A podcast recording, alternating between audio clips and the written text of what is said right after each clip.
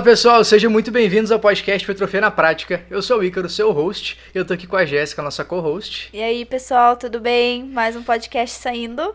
Hoje, no terceiro episódio, a gente vai conversar um pouquinho sobre os princípios que tu precisa saber, colocar em prática, entender a fundo, para que tu consiga crescer mais natural. Tá? Então a gente preparou essas perguntas aqui com bastante carinho para vocês e vai vir um papo bem grande, bem uh, intenso e cheio de informação para vocês, tá? Então peguem um cafezinho de vocês aí, peguem um chá, água que vocês tiverem na mão e vamos trocar uma ideia. Bora? Pode começar. Então, para começar, preparei a primeira pergunta, tá? Que vamos relembrar um pouquinho sobre o nosso último podcast lá que a gente comentou um pouco, né, sobre o passo a passo para crescer de forma natural, né? E nessa conversa que a gente teve, né, tu comentou um pouquinho sobre que o primeiro pilar, né, é treinar de verdade. Fiquei curiosa com isso, na verdade, né, e resolvi trazer isso de novo para entender o que que é treinar de verdade para ti, assim, o que que é ter um treino desenvolvido. Então, na verdade, quando eu digo treinar de verdade, eu digo baseado em princípios, baseado em experiências, baseado naquilo que realmente funciona.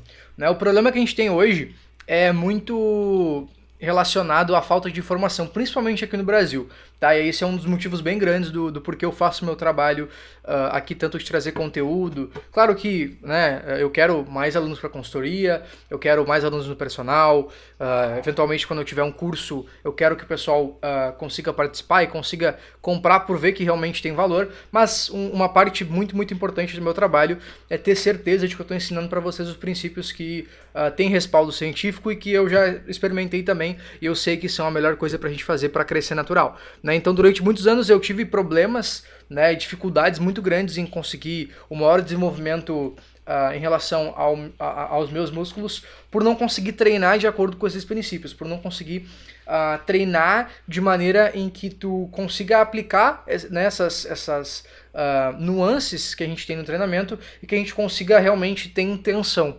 Né? Então, quando eu digo treinar de verdade, eu digo baseado nesses princípios, eu digo também uh, baseado na intenção, na tua intenção de treinar. Tem muita gente que chega na academia e diz: Ah, mas por que, que eu não tenho resultado? Às vezes é porque falta algum princípio, então, porque tu não entende sobre volume de treino, sobre frequência, sobre intensidade, mas também tu pode ter uma falta de resultado na academia por tu não entender a intenção do teu treino, por tu não chegar na academia com aquele mindset que realmente tu vai fazer alguma coisa que vai modificar o teu, o teu corpo. Então, uma grande parte de treinar de verdade uh, em si é a questão do mindset também, de tu chegar na academia já uh, com uma intenção melhor. Então a intenção do treino faz uma grande diferença uh, quando a gente fala em, em, treinamento, principalmente quando a gente fala em crescimento natural também, tá? Então não é só fatores, tem também a questão de mindset, tem a questão emocional que a gente precisa dominar para que tu consiga ter o melhor resultado possível, tá? Eu vejo muita gente que vai para academia e diz que vai malhar e daí pega o WhatsApp, né? Vai fazer alguma coisa do trabalho, enfim.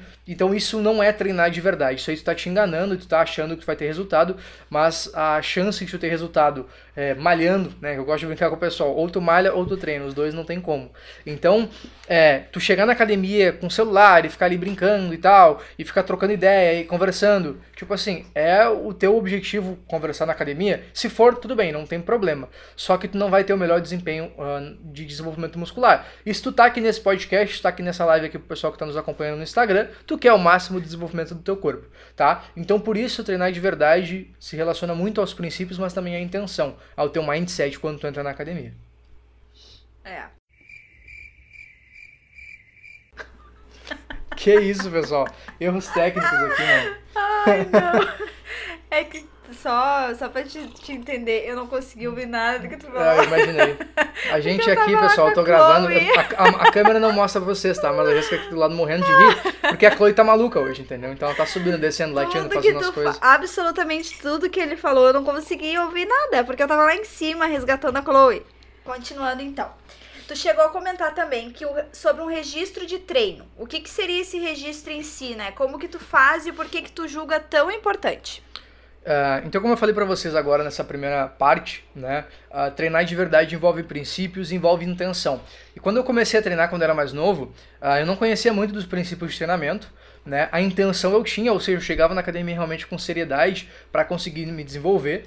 Né? Mas eu não tinha algumas ferramentas. E hoje para vocês eu vou passar bastante ferramentas, eu vou passar muitos métodos que eu utilizo comigo, com meus alunos, para que tu consiga rastrear principalmente o teu progresso. Então muita gente chega na academia, vem para mim, né, para aluno de personal ou consultoria, até que no Instagram e me diz: ah, "Olha só, como é que eu faço para crescer para crescer mais, para me desenvolver mais uh, do ponto de vista muscular?"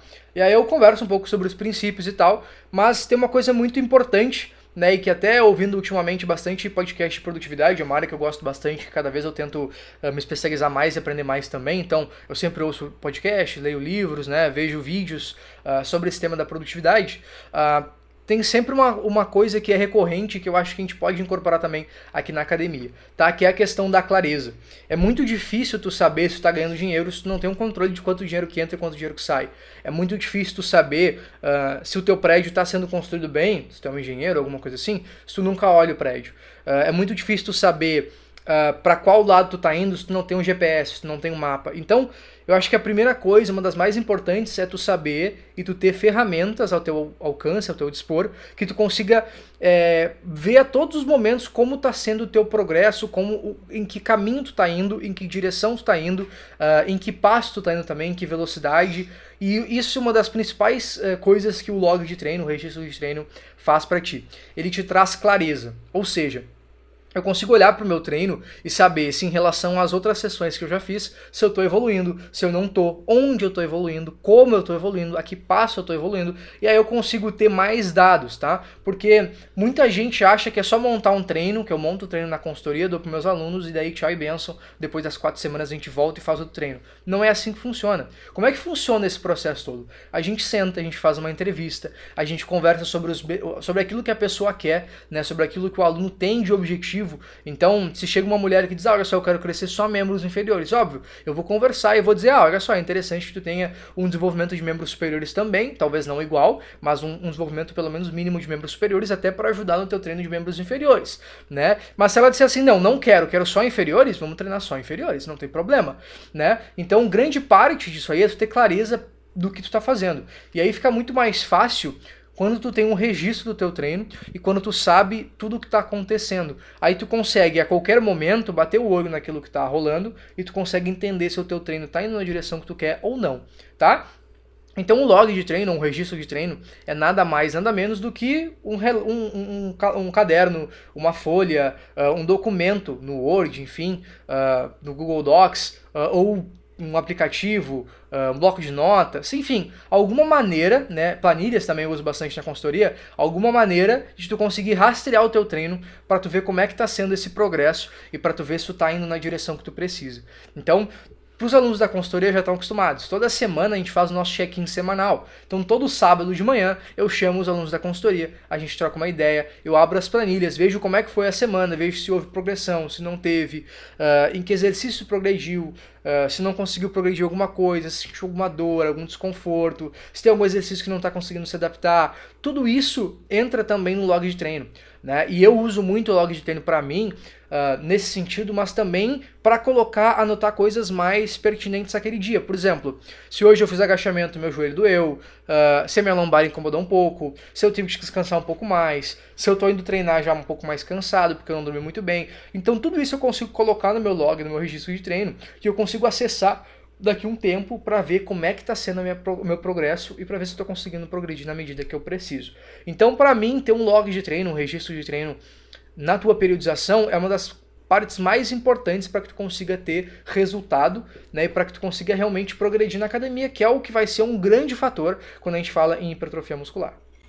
Eu até confesso, assim, só para dar um, o meu ponto de vista disso, né, que o Ícaro sempre comenta, né, na importância disso para mim, né. E eu tenho muita dificuldade, tá aqui ele que não me deixa mentir, né? Em Aquela registrar o meu treino. Então, assim, para as pessoas que, assim como eu, partilham dessa preguiça, né? que estão indo pra academia, querem fazer o treino e eu odeio ter que estar tá registrando ali o que, que eu fiz ou deixei de fazer. Pessoas que partilham dessa mesma preguiça que, que nem eu, tenham um treinador do lado de vocês. Porque isso é a peça fundamental. o Ícaro que, que é, registra todos os meus treinos, né? Que tem a noção de tudo. E muitas vezes, por incrível que pareça, por eu não registrar, eu não tenho nem noção do. Às vezes ele aumenta ali a minha carga, eu digo, tá louco? Ué? Que carga é essa, que peso é esse? E ele diz, cara, mas tu fez isso semana passada. Semana passada. E eu fico, eu, a gente se subestima, sabe? Eu fico pensando, não, mas não pode ser, tem certeza, deixa eu ver. Então é realmente de extrema importância ter esse registro, né? Mas tem pessoas que têm preguiça que nem eu. Uhum. Então tem um treinador, né? Porque é, realmente é muito importante isso. É, para meus alunos de personal, né, que eu atendo presencialmente, eu consigo ter esse controle melhor, né, eu consigo ter um controle maior, então eu consigo part participar ativamente na construção do treino, né, eu consigo é, identificar melhor aquelas deixas ali do, do treino, eu consigo ver se uh, se está progredindo na maneira que a gente precisa, se a intensidade está certa, né? Se está conseguindo botar aquela intensidade que eu preciso, aquele esforço que eu preciso. Então é um pouco diferente, né? Se eu pudesse, eu gostaria de me multiplicar para conseguir estar do lado de cada aluno meu, mas infelizmente não dá. Então na consultoria a gente tem que usar métodos diferentes, né? Mas essa questão do, do log de treino é importante e essa preguiça que eu também tive no começo, né? É uma barreira que a gente tem que uh, passar né, no começo. E, de, e, e, essa questão de tu te subestimar é muito importante, porque a gente, como humano, tende a subestimar muito. Só um dado de exemplo para vocês: Pessoas geralmente, em, relação à alimentação, subestimam em torno de 50% do que elas comem. Então, se tu disse que come 2 mil calorias, na verdade tu come 4 mil. É, é mais ou menos essa lógica. Se come 3 mil, tu disse que é come 1.500. É verdade, quando a gente começa a registrar tintim por tintim tudo que a gente come, a gente fica apavorado. Então, essa questão da clareza do log de treino também vai em relação à consultoria, a, a consultoria não, à dieta. Né? Tu ter clareza nesses processos faz com que tu tenha mais informações para tomar eh, atitudes, para tomar uh, rumos diferentes e fica mais simples tu conseguir modificar o que precisa ser modificado, né? E o log de treino para mim também é uma ferramenta muito importante para te colocar em xeque, né? Por quê? Tu diz, cara, o que eu consegui semana passada, e, isso eu digo por experiência própria, tá? até converso bastante com meus alunos de personal. Uh, cara, uma semana lá eu fiz leg, na semana passada, por exemplo, eu fiz leg uh, com 285 quilos para 15 repetições. Eu chego essa semana, ou eu faço uma repetição a mais, ou eu boto mais carga. Geralmente no leg, por ser um, um exercício multiarticular, e a gente vai conversar o que, que é multiarticular hoje, uh, eu sempre aumento mais a carga do que repetições. Então eu mantenho as repetições e procuro aumentar a carga toda semana. Cara, eu chego para fazer leg e eu penso, eu, eu abro meu log de treino no meu aplicativo e vejo, cara, semana passada eu fiz com 285 quilos para 15 repetições. Nem fudendo que eu vou fazer mais que isso. E aí eu vou lá, boto 10 quilos a mais e faço. É. Por quê? Porque eu não tenho opção. Eu preciso fazer melhor do que eu fiz semana passada. Então tu acaba criando um mecanismo na tua cabeça onde tu tenta cada semana tu quer melhorar em relação à semana passada. E aí que a tua progressão vai vir de uma maneira diferente, tá? E o processo, cara, é violento. Quando eu comecei a fazer isso eu não acreditava tanto, mas é muito foda e é muito forte isso, que tu consegue dominar o teu cérebro muito mais fácil, tu consegue fazer muito mais do que tu achava que tu era capaz de fazer. Vamos conversar um pouquinho agora sobre as tuas consultorias, né, online e, e os teus alunos de personal, tá? Eu queria saber se tu tem algum princípio, assim, quais os princípios, né, que tu usa na hora de montar um treino. Como é que tu aplica isso, né, para os alunos da tua consultoria online e para os alunos do personal que tu tá ali do lado, né, que acredito eu que seja mais prático, né? Então, tem uh, diversos princípios tá, que a gente tem uh, no treinamento, tem diversas variáveis que a gente pode utilizar. Uh, inclusive tem um livro muito bom que, que eu recomendo para o pessoal que quiser entrar nesse mundo, entender um pouco mais sobre isso. Não sei se tem versão em português, acho que só tem em espanhol e em inglês, tá? Que é do Eric Helms, ele é um doutor em Uh, força, condicionamento físico, enfim, né, tem mestrado em ciência do exercício, então o cara é muito bom nessa área uh, e ele fez um compilado de toda a ciência por trás do crescimento muscular e da força, né, desenvolvimento de força também, e da dieta. Então ele montou um livro que é o The Muscle and Strength Pyramids, que seriam as pirâmides da força e, e, e da, e, e, da e dos músculos, né? Uh, e também tem a versão de nutrição. Então nela ele faz uma pirâmide onde ele te explica certinho quais são as partes mais importantes dessa pirâmide, como que isso se relaciona e o que que tu precisa saber sobre cada uma dessas desses variáveis. Então, frequência, volume, intensidade. E agora eu vou entrar isso aí a fundo para vocês para explicar um pouquinho melhor e vou dizer como é que eu faço para os alunos da consultoria e para os alunos do presencial, né? De maneira geral, uh, eu vou explicar basicamente a diferença entre os dois serviços, né? Uh, para o pessoal da consultoria, é online. Né? Então, a gente vai montar um planejamento de treino junto, tá? A gente vai fazer uma call, vai montar um planejamento junto, eu vou te mandar um questionário uh, ah, para entender melhor como é que são as tuas demandas, os teus objetivos, a tua experiência, aquilo que tu já fez, que tu não fez, uh, o que, que é importante para ti, qual a tua experiência passada. A partir disso, a gente vai montar uma periodização, que nada mais é do que a organização do teu treino de acordo com esses princípios e de acordo com aquilo que tu consegue. Então, eu não vou chegar para te dizer assim, olha só, a gente vai treinar cinco vezes por semana. Eu não vou fazer isso. Eu quero moldar esses princípios para ti seja na consultoria ou no personal. Então isso é um ponto bem importante já para a gente começar. Tu sempre tem que moldar os princípios para colocar no dia a dia daquela pessoa e não moldar a pessoa para que ela caiba nos princípios, tá? Então esse é um fator bem importante e que vai uh, fazer com que a gente consiga o ponto mais baixo da pirâmide, que é o mais importante, a base maior da pirâmide, que inclusive tem um carrossel que coloquei para vocês esses dias aqui no Instagram, que é a aderência a adesão ou simplesmente a, a, resiliência de tu continuar fazendo.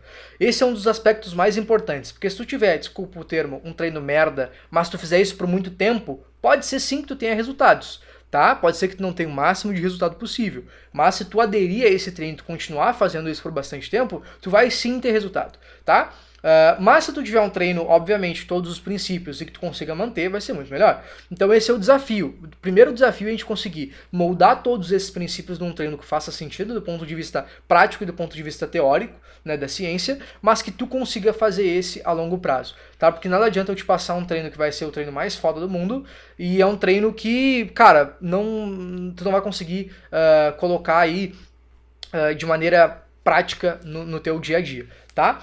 Então, no treino da consultoria, é nessa planilha que eu geralmente passo pro pessoal, né? E aí já teve alunos, uh, um ou dois, se não me engano, que já me disseram: ah, a planilha para mim é ruim. Dá pra gente fazer de uma outra forma? Sim, a gente senta, conversa, vê como é que a gente pode fazer para que isso torne menos estressante para ti e que tu consiga aderir ao máximo, tá? A planilha fica fácil para mim, porque eu consigo visualizar melhor essa progressão que eu falei para vocês antes, né? Um registro de treino que eu consigo ter mais clareza para ver o que, que eu posso modificar, como que eu vou modificar, né? Mas tem outras maneiras que a gente pode fazer também e não tem problema nenhum em modificar tá? Já para os alunos do personal, a gente faz tudo isso também, né? Não faz a call online, porque a gente faz ali face to face, né? Pessoalmente, uh, mas é mais fácil porque eu consigo te analisar melhor. Eu consigo ver como é que tá a todo momento a tua técnica, eu consigo ver como é que tá a tua intensidade, eu consigo ver como é que tá a tua recuperação. Então é um pouco mais próximo, eu consigo ter um pouco mais de dados. Mas nada que se tu pegar uma pessoa na consultoria que esteja, seja esforçada e esteja com vontade de treinar, que tu não consiga também ter esse feedback pela consultoria,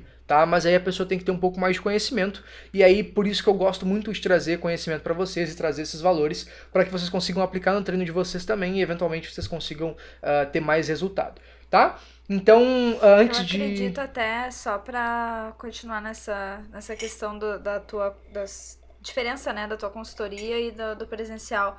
Eu acredito, não sei, me corrige se, se eu tô errada, mas as pessoas que são iniciantes, assim, pessoas que estão recém começando, uh, o ideal seria fazer o personal, né? Não sei o que, que tu acha, porque eu acho que uma consultoria, para quem nunca treinou, eu acho que fica um pouco mais difícil, né?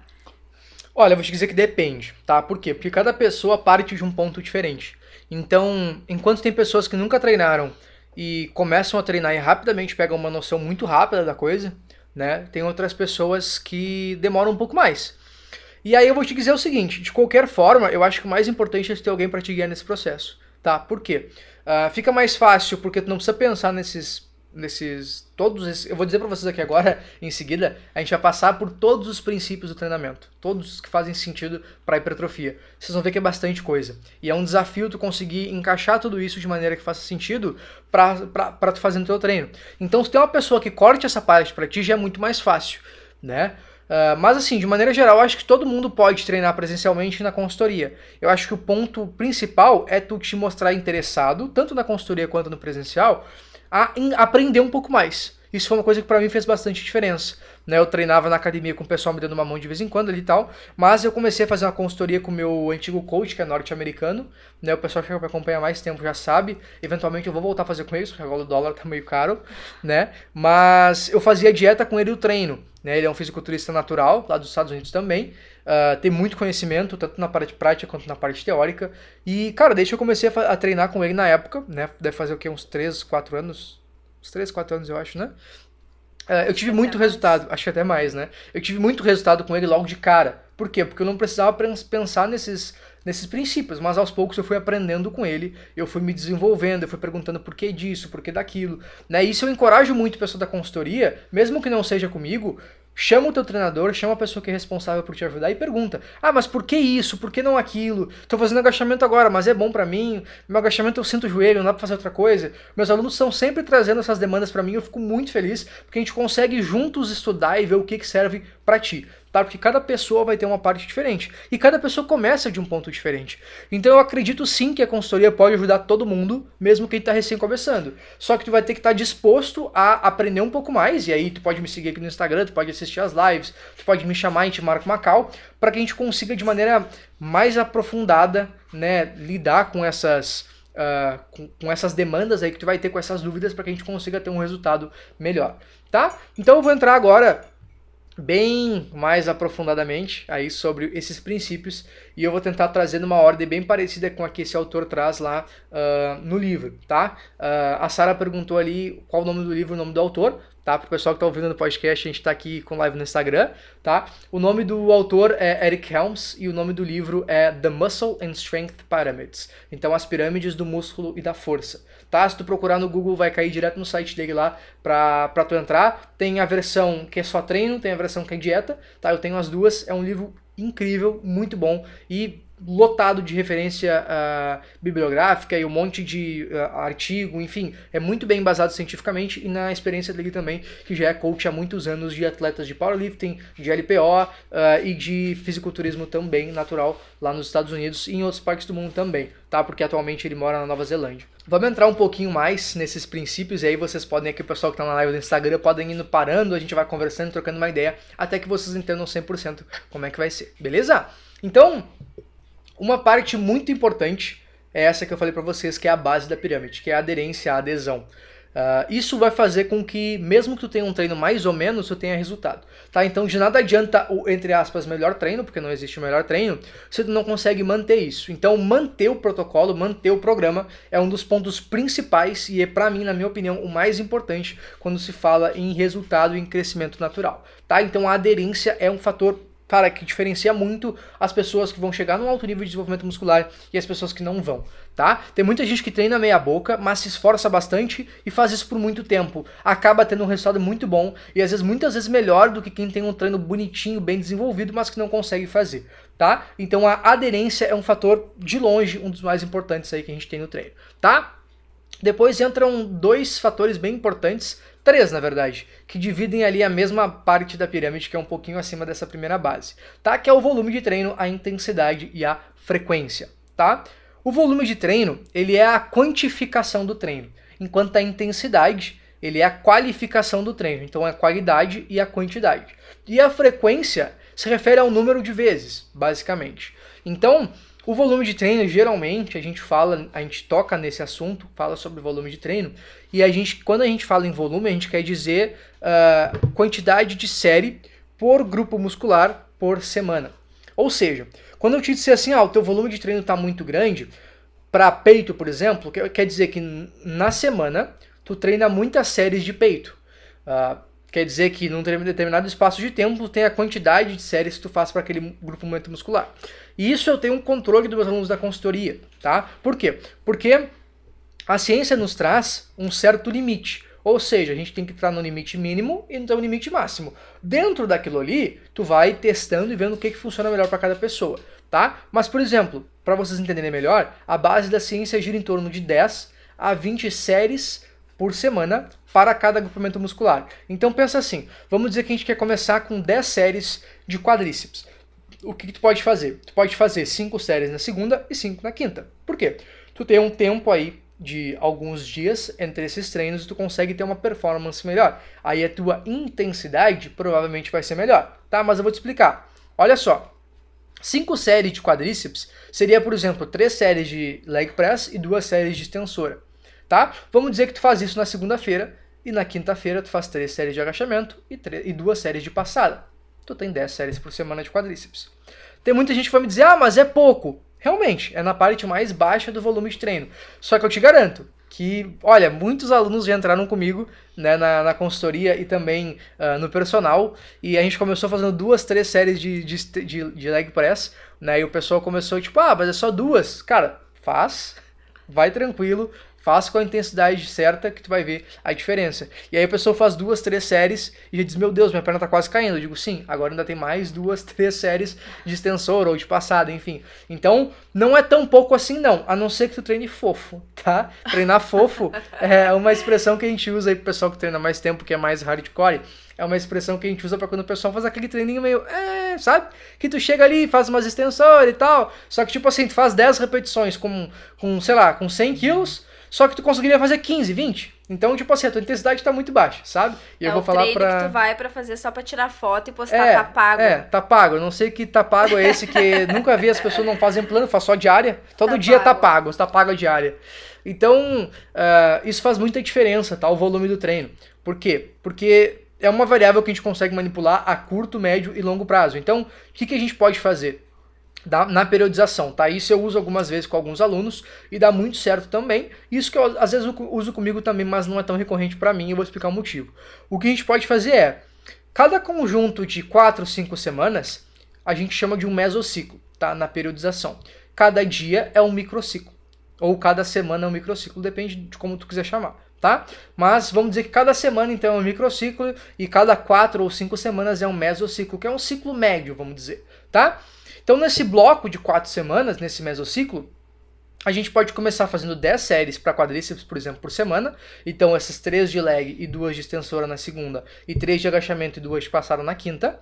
E aí, na próxima semana, tu pode aumentar uma de leg e aumentar uma de, de agachamento. Aí tu vai ter quatro de leg, duas de extensora, depois na quinta, quatro de agachamento, duas de passada. Aí tu já vai ter 4 mais 2, 4 mais 2, tu já vai ter 12. Então tu já aumentou 20% do teu volume.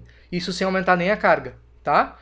Depois tu pode fazer, de repente, mais uma em cada. Só que aí agora, como já tá 3, 4 séries de leg de agachamento, de repente, bota mais uma na extensora e mais uma na passada. Tu já tem 3 séries de leg, 3 séries de extensora, 3 séries de agachamento, 3 séries de passada. Aí tu já tem 12, né? E tu pode aumentando a cada semana. Então, a cada dia ou a cada semana tu pode aumentar as séries num mesociclo e tu pode fazer isso por um, dois mesociclos depois fazer um deload. Então essa é uma maneira de tu mexer no volume. Outra coisa que tu pode fazer é tu mexer no volume em questão de repetições para que tu consiga aumentar a carga ao longo do tempo. Tá? Eu já fiz uma progressão que até nesse livro que eu falei para vocês ele usa bastante, que é uma, uma, uma progressão dupla que a gente chama para os exercícios mais compostos. Por exemplo, uh, para o leg press, para o agachamento, a gente pode utilizar e funciona muito bem. Tá? Eu consegui ganhar muita força fazendo esse método para vocês. Vou, vou contar aqui agora. O que a gente faz é o seguinte. Vamos dizer que tu começa fazendo três séries de 10 no leg, com 100 quilos. Na próxima semana, tu faz três séries de 8, e aí tu faz com 120 quilos ou 130. Então é um aumento bem grande de carga e tu diminui um pouco as repetições. Depois, na próxima semana, tu vai fazer 3 de 6, vamos dizer com 140, 150 quilos. Depois 3 de 5 ou 3 de 4. Claro que depende muito do rep range, mas tu pode fazer, por exemplo, entre 8 a 12. Então tu começa com 12 repetições, depois na próxima semana tu aumenta a carga e baixa para 10, próxima semana tu aumenta a carga baixa para 8, próxima semana tu aumenta a carga, baixa para 6. Então tu tá ao longo do tempo diminuindo as repetições, mas aumentando a carga. E aí depois tu faz um deload e volta para 12. Quando tu voltar para 12, tu vai voltar com mais carga que tu fez 12 na primeira vez. Então as tuas repetições vão fazer vão, vão começar aqui em cima, vão descer, subir, descer, subir, mas a tua carga ao longo do tempo vai aumentar de uma maneira mais ou menos linear, tá? Então é uma maneira que a gente tem também de trabalhar com volume, tá? Então, se vocês entenderem o que é volume, podem ir colocando aí se tiverem alguma dúvida, enfim, a gente vai passando nisso aí também, tá? A intensidade é um fator muito importante, para mim é um dos grandes determinantes aí quando a gente fala em, uh, em hipertrofia muscular, tá? A intensidade se refere então à qualidade com que tu faz as coisas, com a carga, tá? Com a intensidade do esforço. Então, tem algumas maneiras que a gente pode fazer para conseguir identificar o esforço, tá? Eu gosto de utilizar duas escalas, que são a RPE e a RIR tá? Eu estou fazendo já um carrossel para explicar para vocês bem melhor como é que funciona isso aí, mas eu vou dar uma passadinha aqui na live para que vocês entendam, entendam bem, mas depois, semana que vem, já vai sair certinho e vocês vão conseguir ver uma representação gráfica, vai ser um pouco mais tranquilo de entender, tá? Então, a intensidade, a gente pode trabalhar com essas duas escalas, que são escalas de esforço, que vai dizer, na verdade, a taxa de esforço que tu está sentindo. Então, tu vai fazer lá uma série com, uh, de leg press, por exemplo, com 100 kg para 10 repetições. Tu vai fazer e aí tu vai dizer, olha, para mim, esse esforço foi um 8 de 10. Ou tipo assim, eu tinha umas duas, três repetições antes da falha. Então, se tu fez 10, significa que tu conseguiria ter feito 12, talvez 13, tá? E essa é uma maneira da gente definir a intensidade. Só que a carga também é intensidade, né? Então, conforme tu aumenta a carga, tu vai aumentando a intensidade. Cuidado. Tu ficar mais cansado e mais fadigado porque tu descansou menos, porque tu fez mais repetições com menos carga, não quer dizer que tá mais intenso, tá? Muita gente se confunde aí. A intensidade é em relação à, à carga, é em relação ao quão foda, o quão hard foi fazer tá? Tem muita gente que vai ali faz um leg com pouca repetição, com, com, pouca carga, muita repetição, e aí depois faz aquela cadeira isométrica encostada na parede, que by the way não serve para nada, me desculpa, tá? Treinadores que fazem isso, cara, me perdoa, mas é muito ruim, tipo, não ajuda em quase nada, tá? Mas uh, se tu fizer isso, tu vai estar tá te cansando, e embora tu fique suado e tu sinta que foi difícil, esse treino não é intenso, ele é leve. Entende? Então, intensidade tem a ver a quantidade da carga e a quantidade do esforço que tu tem feito tá? Então lembrem bem disso. E quando alguma pessoa vir para vocês e dizer que o treino foi intenso, tem que ver se foi em relação à carga e à percepção de esforço, né? Ou se foi em relação ao teu cansaço. Tu fazer um treino cansativo não quer dizer que tu vai ter a melhor hipertrofia.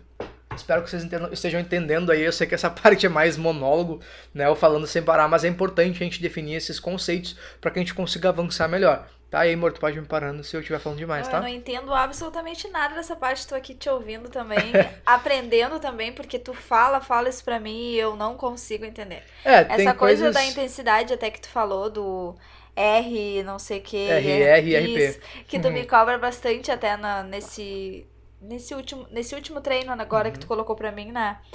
Eu tenho muita dificuldade disso. Tu me pergunta quantas tu acha que faltou. E às vezes a gente entra naquela, novamente, naquela questão que a gente se subestima. Subestimar. O que eu comecei a fazer com o Ícaro, que foi bem interessante para ver, né? É a questão de não contar eu, né? Quantas séries eu faço. Eu só digo para ela fazer. Então ele só diz pra eu ir fazendo e quando eu, quando eu chegar num momento assim que eu não consigo mais realmente fazer, eu paro.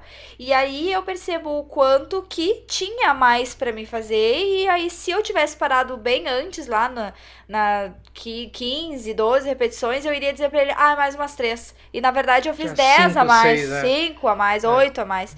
Então é bem difícil, assim, para mim ainda ter essa noção, assim, né? Mas isso é bem normal, tá? Só pro pessoal entender, essas duas escalas é RPE e RR. Eu vou falar mais uh, sobre a RR, que eu acho que é mais fácil de aprender, tá? Pensa assim, uh, zero é falha. Então, se eu fiz 10 repetições no leg e eu não conseguia fazer mais nenhum, isso é RR0. RR significa Repetitions in Reserve. Então, repetições em reserva. Quantas repetições eu tinha sobrando nessa série? Se eu fiz 10 e não conseguia fazer mais nenhuma, chegou zero tá? Então, zero é a falha. Se eu deixei se RR1, deixei uma repetição em reserva. RR2, deixei duas em reserva. Então, os caras fizeram vários testes e eles viram no estudo em que as pessoas, eh, eles pegaram um grupo de pessoas e, e, e colocaram e, e, perguntaram assim, é, quantas repetições, quanta de carga tu consegue botar no supino, tá? Pegaram homens uh, que geralmente fazem supino, tá no treino. Então eles não pegaram pessoas que não têm experiência no movimento, eles pegaram pessoas que treinam, né, homens que já treinam há um certo tempo, não muito, mas um certo tempo, e perguntaram para os caras o seguinte, ó, quanto de carga tu coloca no supino para 10 repetições? E aí o cara falava, falava carga, sei lá, 50 quilos. E aí eles colocavam, o pessoal aquecia e tal, eles colocavam essa, esse número de, de carga na barra, né, 50 quilos nesse exemplo, e dizia pro cara, faz até tu morrer, o máximo que tu conseguir. E aí no laboratório, para o pessoal que não sabe como é que é os estudos assim até a falha, eles realmente te, te estimulam bastante, sabe? Eles gritam no teu ouvido, eles ficam te estimulando muito para fazer realmente o máximo que tu conseguir. E cara, eles viram que as pessoas subestimam muito a capacidade que tem para fazer. É. Então, quando as pessoas diziam uh, que tinham mais nenhuma, que chegaram na falha, eles tinham em média mais seis repetições. Olha só, tu subestimar em seis repetições o que tu pode. Então, as pessoas que disseram que, sei lá, conseguiam 50 kg para 10, conseguiam 60% a mais. Elas conseguiram fazer 16 repetições com 10. E teve alguns, uma porcentagem menor que fez mais, e também teve uma porcentagem menor que fez menos. Então, uh, tem várias pessoas que são mais propensas a acertar e algumas a mais errar. E com o tempo tu vai aprendendo. Isso eu te falei, tu tá já melhorando em relação ao teu RR e aos poucos vai começando a ficar mais confortável com isso né? Tu vai começando a entender melhor. É mais fácil. O que, que, eu, o que, que é uma maneira, tá? Que eu vou dar uma dica para vocês uh, que a gente pode fazer para ter certeza. Faz, por exemplo, tem três séries no leg press, tá? E aí vamos dizer que tu quer deixar duas repetições em reserva. faz a primeira série, deixa o que tu acha que é duas repetições em reserva. Faz a segunda série, deixa duas repetições em reserva. Na terceira série, como é a terceira série, tu não vai ter uma série depois, não vai atrapalhar tanto o teu rendimento se tu for até a falha. Então tu faz o quê? Faz o máximo que tu conseguir. Tipo assim, estoura mesmo. E vê quantas repetições tu tinha. Se tu tinha duas, três, tá ok, tá certo. Agora se tu tinha quatro, cinco, seis mais, tu tá treinando muito leve. E aí tua intensidade está muito baixa. Por quê? Tá? Só para vocês entenderem. Uh, a, a Sara aqui perguntou: intensidade é igual a carga? Sim, a intensidade é igual a carga e também a taxa de esforço que tu consegue perceber no teu treino. Então essa escala também serve para isso, tá? Uh, a, na pesquisa a gente, a gente consegue identificar que existe uma amplitude legal de intensidade que tu precisa manter para tu ter mais resultado na academia, para tu conseguir crescer mais, que é entre quatro repetições e nenhuma repetições em reserva. Então, se tu treinar fizer uma série, por exemplo, de 10 repetições no leg e tu conseguir fazer mais 4 ainda, tu vai ter um pouco de hipertrofia. Bem pouquinho, pouco. Mas tu não vai ter tanta fadiga. Então o que a gente pode fazer às vezes, e que eu tenho feito na minha periodização, é eu começo a primeira semana deixando 3 repetições em reserva, então cresço um pouco, mas também não me fadigo muito. Na próxima semana eu aumento toda a carga e as repetições na maioria dos exercícios, e no que eu não conseguir aumentar a repetição, aumento a carga. Aí eu faço com mais carga e deixo duas repetições em reserva. Né? Uh, então a intensidade subiu e a carga também. Na próxima semana eu vou e deixo uma repetição em reserva e aumento mais ainda a carga. E na quarta semana, que é a última do meu mesociclo, eu boto tudo até a falha, então tudo no máximo que eu posso fazer, até para testar, saber como é que eu tô sendo em relação ao meu RR, para ver se eu tô conseguindo chegar onde eu acho que eu deveria chegar, e depois eu faço um deload para regenerar o meu corpo e meu corpo conseguir supercompensar. Então essa é mais ou menos a maneira como a gente tem feito. Tá? Não sei se eu respondi a pergunta de vocês aí. Eu sei que a gente vai entrando numa bola e é, é meio complicado no começo, mas conforme eu vou explicando isso para vocês, vocês vão entendendo cada vez melhor. Isso vai ficando um pouco mais claro tá? Principalmente pro pessoal do podcast, que talvez nunca ouviu falar nada disso aí, pode ser bastante é, conteúdo. bastante conteúdo, né? Então, também vão parando, vão tomando tempo de vocês e corre no meu Instagram que tem vários desses, uh, dessas, desses princípios aí que estão uh, é, mais explicados, mais destrinchados em alguns posts com vídeo, com uh, é, GTV, com stories, com, enfim, tem várias coisas ali que eu tô passando no meu Instagram em relação a isso, tá? então, vamos me avisando aí como é que tá para vocês também. Outra coisa que a gente tem é em relação à frequência. E a Sara perguntou se frequência é em relação às repetições. Não. O volume é em relação às repetições e às séries, tá? A quantidade que tu faz.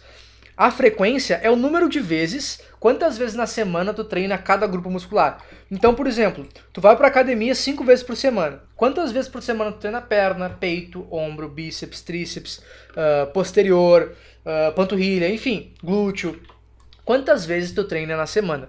E aí a frequência de treino é bem simples, tá? Uh, tu tem que identificar uma que funciona bem para ti. De nada adianta eu chegar e dizer, ó, oh, vamos treinar perna cinco vezes na semana se para ti não funciona bem. Da mesma maneira, para mim não funciona bem treinar perna uma vez por semana, tá? Então tudo depende. Mas o que, que a ciência diz para nós? A ciência traz que para um desenvolvimento mais uh, completo da musculatura, para tu conseguir construir mais massa muscular, uh, Aparentemente, o ideal, né, que a, que a ciência tem sugerido, é que tu treine pelo menos duas vezes por semana cada grupo muscular. Por quê? Primeiro porque tu consegue mais volume de treino, né? Então, pensa se tu tivesse que fazer 5 séries de leg press, 5 séries de tensores, 5 séries de passada, tudo no mesmo dia. Se tu fizer com uma intensidade muito grande, a probabilidade de tu ficar exausto e morto no teu treino é muito grande. Então, tu vai fazer 5 séries de leg, vai ter um rendimento bom tu vai fazer 5 séries de extensora, pode ser até que teu rendimento seja bom, mas as últimas já vai começar a cair. Quando tu for fazer 5 séries de passada, vai ser com uma carga muito baixa tu vai estar tá destruído, exausto. Então, o que, que a gente faz? Divide esse volume de treino em dois dias. Então, em vez de fazer 15 séries de um grupo muscular num dia, tu pode fazer 7 num e 8 no outro. Ou tu pode fazer 9 num e 6 no outro, enfim. Tu pode dividir da maneira que achar melhor para ti. Para mim, o que, que eu faço? Eu gosto de fazer um dia mais focado em quadríceps, que daí eu faço ali 5, 8 séries de quadríceps, e depois num outro dia eu vou fazer mais umas 4, 5. E aí eu consigo manter uma, uma, uma performance melhor, consigo botar mais carga e isso leva a mais hipertrofia, tá? Então o interessante é tu treinar no mínimo, assim, no mínimo, duas vezes por semana cada grupo muscular para ter um desenvolvimento mais uh, geral da tua musculatura e conseguir um pouco mais de volume de treino, tá? Então isso é bem simples. Aí entra em questão a seleção de exercícios, tá? Que é um fator muito importante e que as pessoas não dão muito muita bola para isso. né? Uh, a seleção dos exercícios ela entra em relação a algumas coisas. Por exemplo, quando que tu vai fazer algum exercício, em qual treino, qual é a ordem que tu vai fazer, então se tu vai fazer leg antes do agachamento, se tu vai fazer agachamento junto com leg, se tu vai fazer extensor antes do leg. Por exemplo, para quem já fez extensor antes do leg, sabe que tua performance no leg cai pra caramba.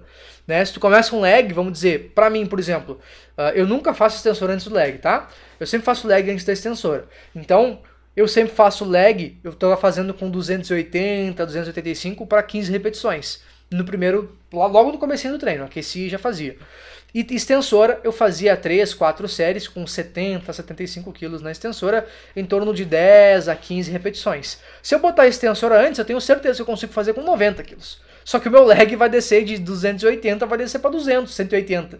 Então, o que, que me traz mais performance, o que, que me traz mais crescimento muscular? É isso que você tem que pensar quando vai fazer uma seleção dos exercícios para o teu treino, tá? E além disso, tu tem que te preocupar com os exercícios que trazem mais uh, uh, estímulo em relação à fadiga. E aí tem uma escala, não, não é bem uma escala, mas é uma relação que a gente usa, uh, que em inglês a gente chama de SFR, que é SFR, que significa a taxa de estímulo para fadiga, então a razão entre estímulo e fadiga. Estímulo e fadiga, para que vocês entendam, são duas coisas que estão sempre competindo no teu treino. Então, uh, o estímulo é aquilo que o teu que aquele uh, exercício vai te dar. Então é o estímulo para hipertrofia. E a fadiga é aquilo que ele vai te dar que vai te atrapalhar de continuar treinando. Porque se não tivesse fadiga, tu poderia fazer infinitas séries de leg press com a carga que fosse e tu não ia fadigar nunca. Então, tem exercícios que fadigam muito, tem exercícios que fadigam pouco. Ao mesmo tempo, tem exercícios que estimulam muito, exercícios que estimulam pouco. E isso é altamente individual tá? Para mim, por exemplo, o leg press é um exercício que me dá uma alta taxa de estímulo e me dá uma taxa de fadiga bem grande, mas não tão quanto.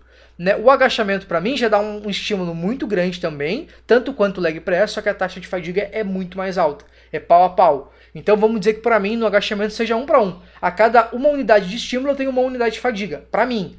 E no leg, a cada uma unidade de estímulo eu tenho, sei lá, 0,7, 0,75 de fadiga. Então eu opto muito mais por fazer leg do que fazer agachamento, para mim. Tem pessoas que conseguem fazer agachamento muito mais e não se fadigam tanto. Já para mim, por exemplo, uma cadeira extensora, ela tem um estímulo, sei lá, 7 e uma fadiga tipo 3. Eu posso ficar fazendo até amanhã, entendeu? Mas o estímulo não é tão bom, então eu gosto de colocar mais pro final do treino. E aí entra a seleção de exercícios, tá?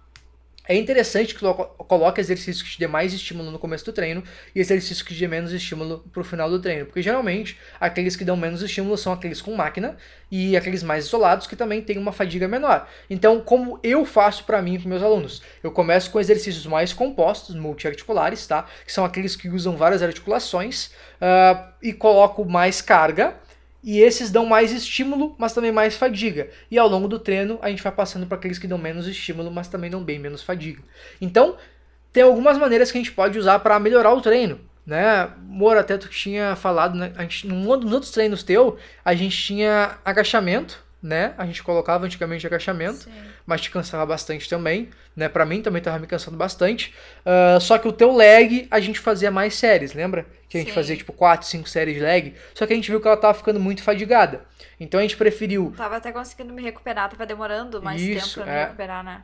Então a gente decidiu juntos o quê? Vamos reduzir essas 4, 5 séries de leg para 3, 4 que já diminui bastante a fadiga, mas continua com um estímulo bom, e a gente diminui, é, dilui mais esse, esse resto do estímulo que falta em outros exercícios que tem menor fadiga. Então a gente abusou da extensora, Bulgarian. a gente abusou do Bulgarian, né, que não tem tanta fadiga, embora quando eu faço Bulgarian eu quase morra. Eu também. Né? Mas para mim, por exemplo, o Bulgarian, que é aquele que a gente fica com a perna... Passada. É, ah. terrível. Mas para mim é melhor que passada. Mas eu sinto bastante, né? É, o Bulgarian é um exercício um que bom. me cansa muito, né? Meu cardio, né, cansa muito porque eu particularmente não tenho muita resistência, sou péssima em resistência. Né? Qualquer coisa que eu faça eu já tô quase infartando. E mas o Bulgarian é um exercício que vale a pena porque eu fico por um lado eu fico muito cansada, mas eu saio realmente sentindo o quadríceps, né? É bem é bem bom. É, e para mim ele é muito melhor em relação à fadiga do que a passada passada para mim me destrói. Meu quadríceps fica muito destruído também. Mas, cara, a fadiga é insana. Então, se eu fizer agachamento e passar duas vezes na semana, eu não ando. Praticamente fui atropelado. Mas isso é muito pessoal, tá? Então, por isso que é importante tu conseguir modificar o teu treino para que ele seja cada vez mais uh, individualizado, tá? Uh, a gente tem mais alguns princípios aqui que são um pouco mais simples, então vou passar por eles um pouco mais rápido, tá?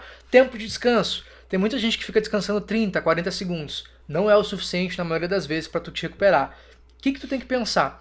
O tempo de descanso ele serve para te dar uma recuperação para que tu consiga manter a tua performance. Então, se tu fez 10 repetições no leg com 100 kg até a falha, tu provavelmente vai precisar de pelo menos um minuto e meio, dois minutos aí para tu conseguir te recuperar e fazer de novo. Se tu conseguir antes, beleza. Mas tu treinar, uh, descansar 30, 40 segundos e tentar de novo, provavelmente tu não vai conseguir se manter nessa performance. E aí descansa um pouco mais. Que, que é um tempo bom para tu ter de noção?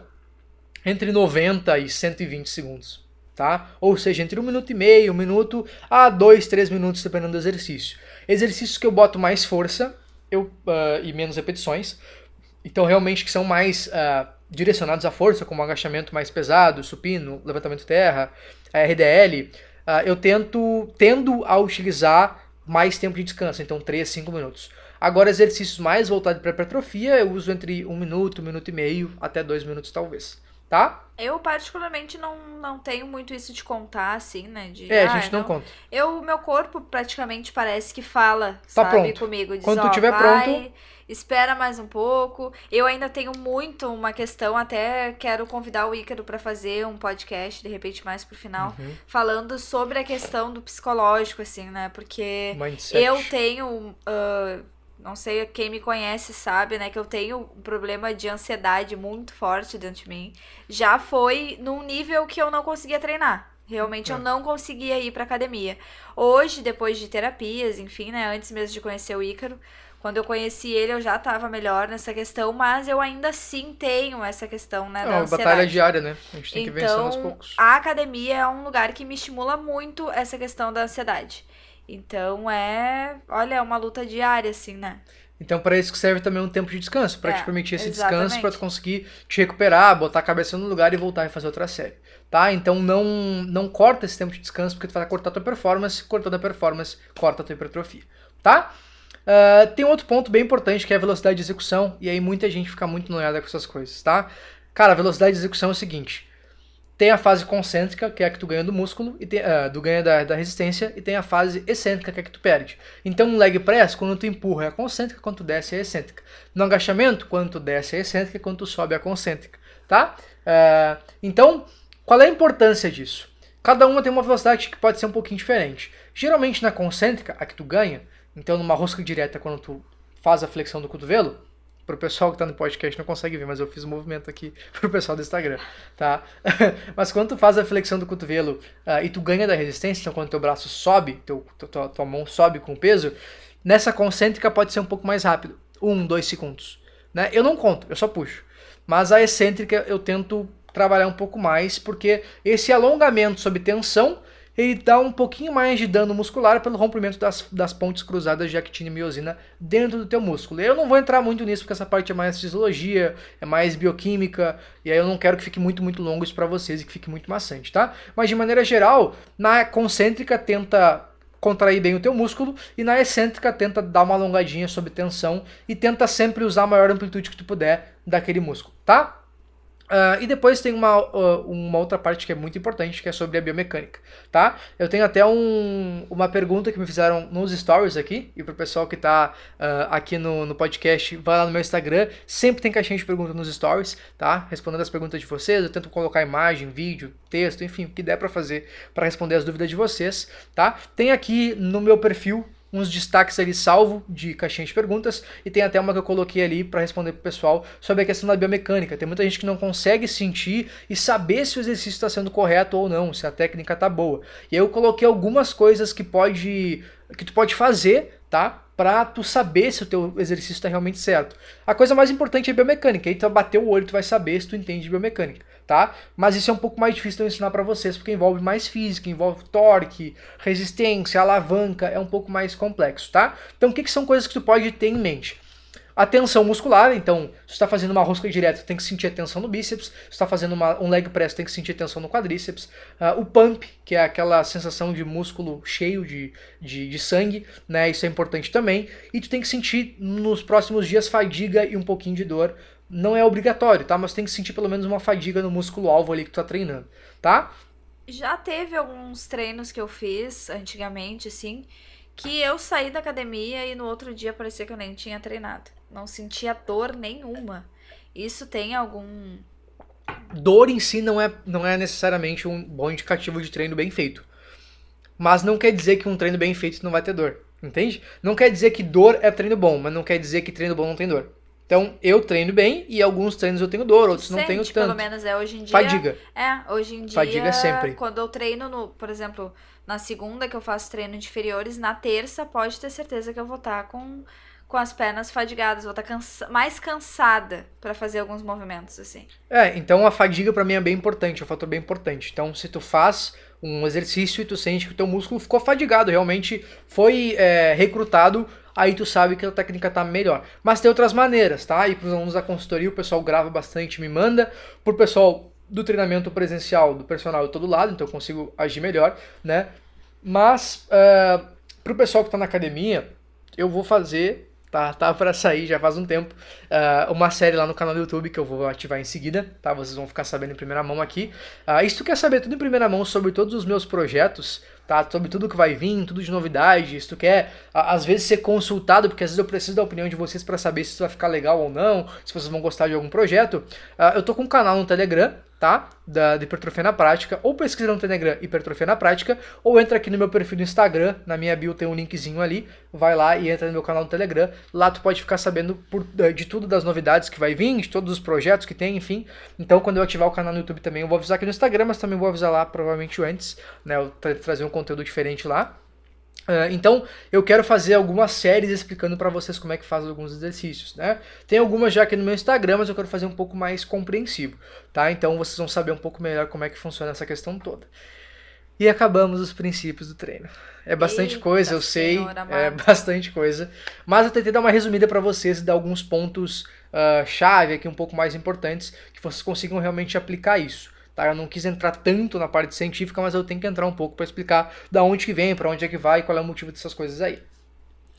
Agora sim, mais a nível de curiosidade, assim, né? Uh, até pessoal mesmo, né? Mas eu queria saber, assim, tem horas, né, que o treino, ele se torna uma coisa maçante, né? Sim. E a tendência é a gente perder um pouco da paciência por não ver os resultados aparecerem tão rápidos, por exemplo, né? Uhum. Queria saber qual a, a estratégia que tu tem para motivar os teus alunos e te automotivar também, né? Para não perder o foco, não deixar isso cair na rotina, essas coisas assim. A primeira coisa, e eu acho que é um erro muito grande, é o pessoal não entender com clareza como é que se funciona o processo. Então, é o pessoal achar que vai vir um resultado muito rápido quando não vai. Isso por si só já é desmotivador. Porque tu imagina que tu vai. Pensa assim: tu entra numa empresa tu nunca trabalhou, não tem experiência naquela área, tu entra numa empresa como estagiário, tu espera virar CEO, dono da empresa, o chefe executivo da empresa em um mês? Ah. Então por que, que tu espera entrar na academia, nunca tendo treinado e ficar gigante um mês? Entende? É a mesma lógica. O pessoal tem essa assim, essa falsa ideia de como que vai ser o processo e aí isso acaba te desmotivando, porque tu não entende bem como é que funciona. Então o primeiro passo é entender que vai demorar, tá? É um processo demorado porque tudo que é bom demora. Mas tem algumas coisas que são importantes. Por exemplo, tu ter esse log de treino para mim é um fator determinante, muito, muito, muito importante em saber se tu vai conseguir aderir a longo prazo, porque tu fica motivado. Tu começa a ganhar de ti mesmo e aquilo te dá uma dose de motivação diária. Então tu tem que lutar também com outras coisas para entender melhor a, a tua produtividade e, e, cara, eu tô estudando produtividade ultimamente e tem uma coisa que, que mudou muito. Fiz um processo de coach com o Rafa, né? Uh, o pessoal que tá no Instagram ele sabe, uh, vira e mexe eu, eu menciono ele, né? Tu também, né, amor, já sabe que fiquei basicamente desde que eu me formei no, no começo do ano passado Perdido, fazendo esse processo né? de coaching, né? Porque eu não conseguia. O Rafa ajudou muito, grande Rafa. É, eu, eu, eu, sabia o que eu queria fazer, mas eu não tinha as ferramentas para chegar nesse, nesse caminho, eu não tinha as ferramentas para me dominar e entender como é que funcionava o meu dia a dia, como é que eu ia me programar para fazer as coisas. Então, eu acho que isso é muito importante também para quem vai treinar. Tu tem que te programar uh, e tu tem que fazer com que o teu corpo e a tua mente trabalhem para ti, não contra.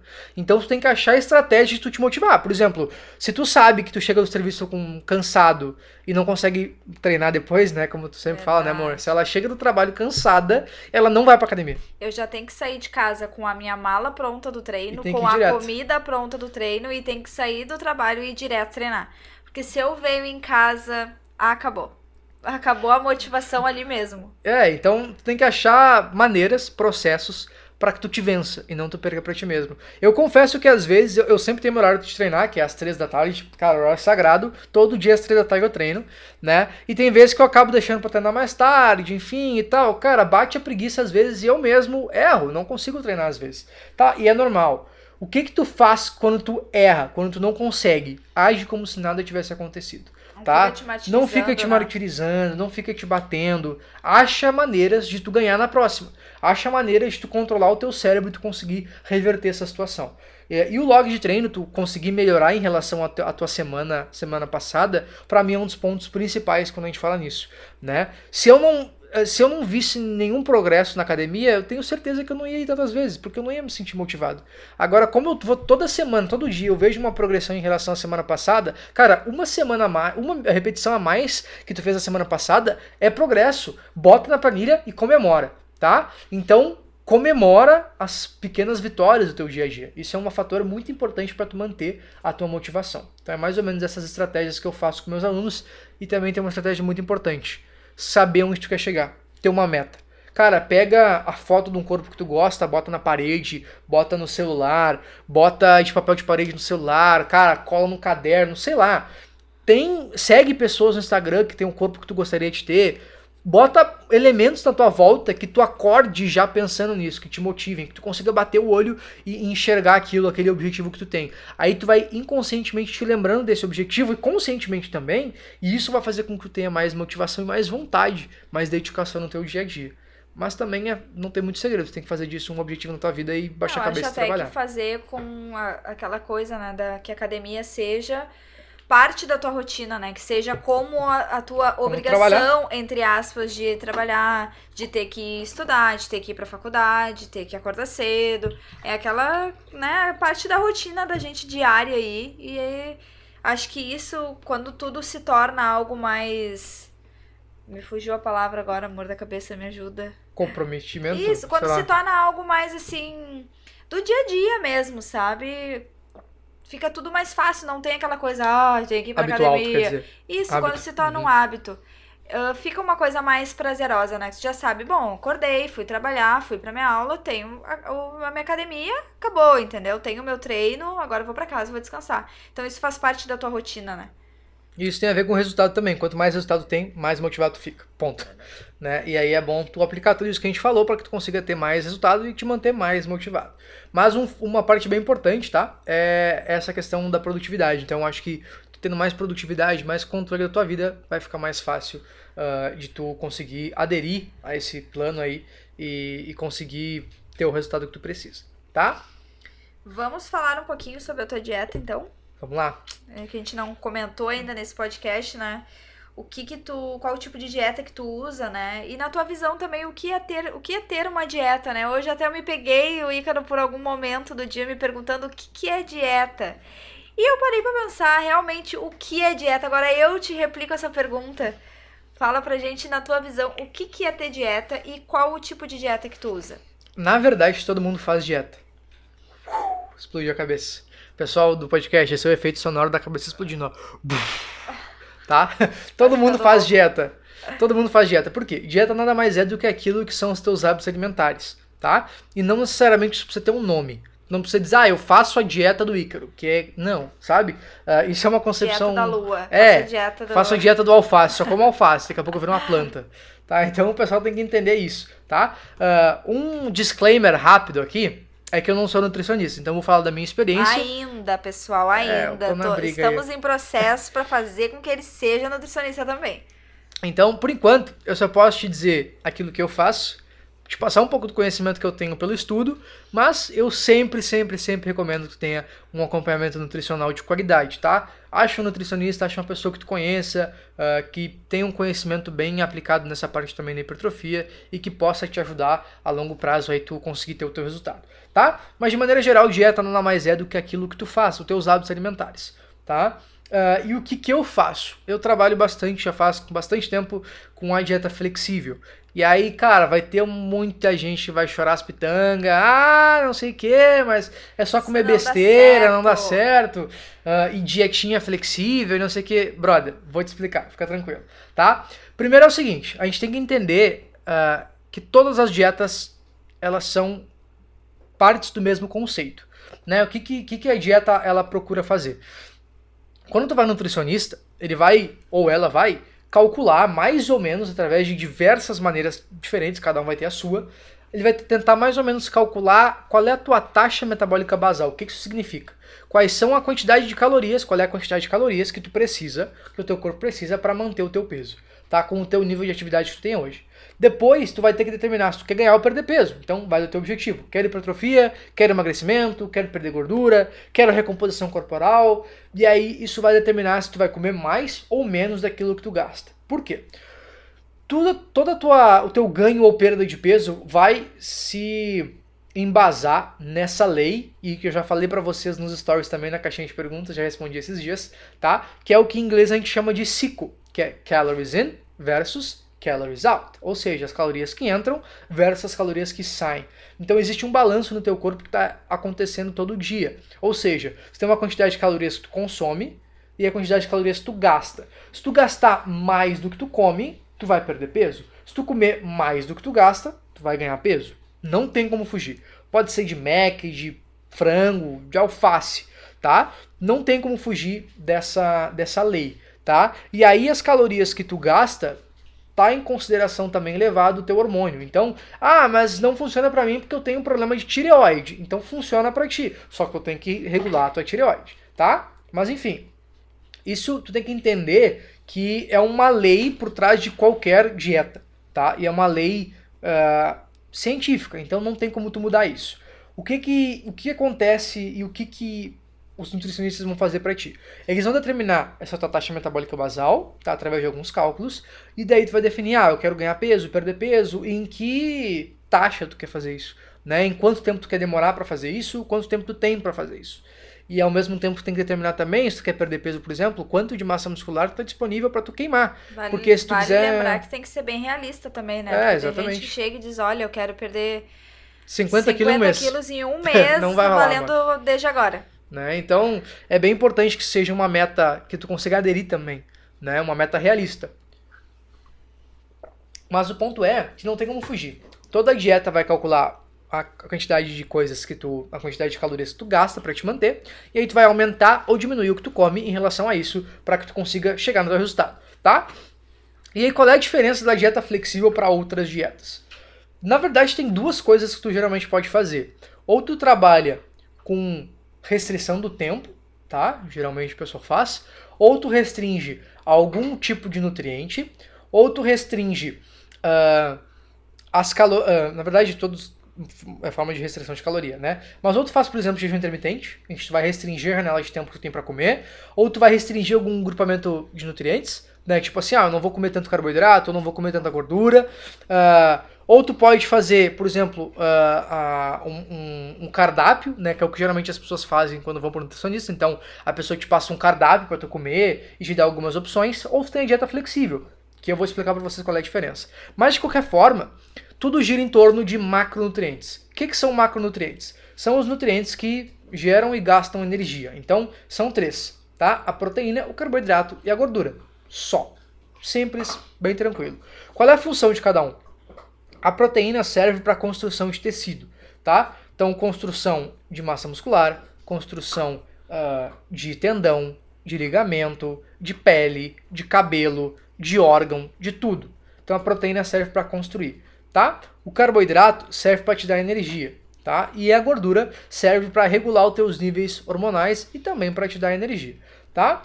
Então, de maneira geral, quando tu vai no nutricionista e ele te dá um cardápio, ele vai calcular a tua taxa metabólica basal, calcular o déficit ou superávit calórico, que é tu perder gordura ou tu construir massa muscular, por exemplo, e aí ele vai montar um cardápio separando esses macronutrientes por refeição para ti, tá? Uh, e qual é a diferença da dieta flexível para uma dieta com cardápio, tá?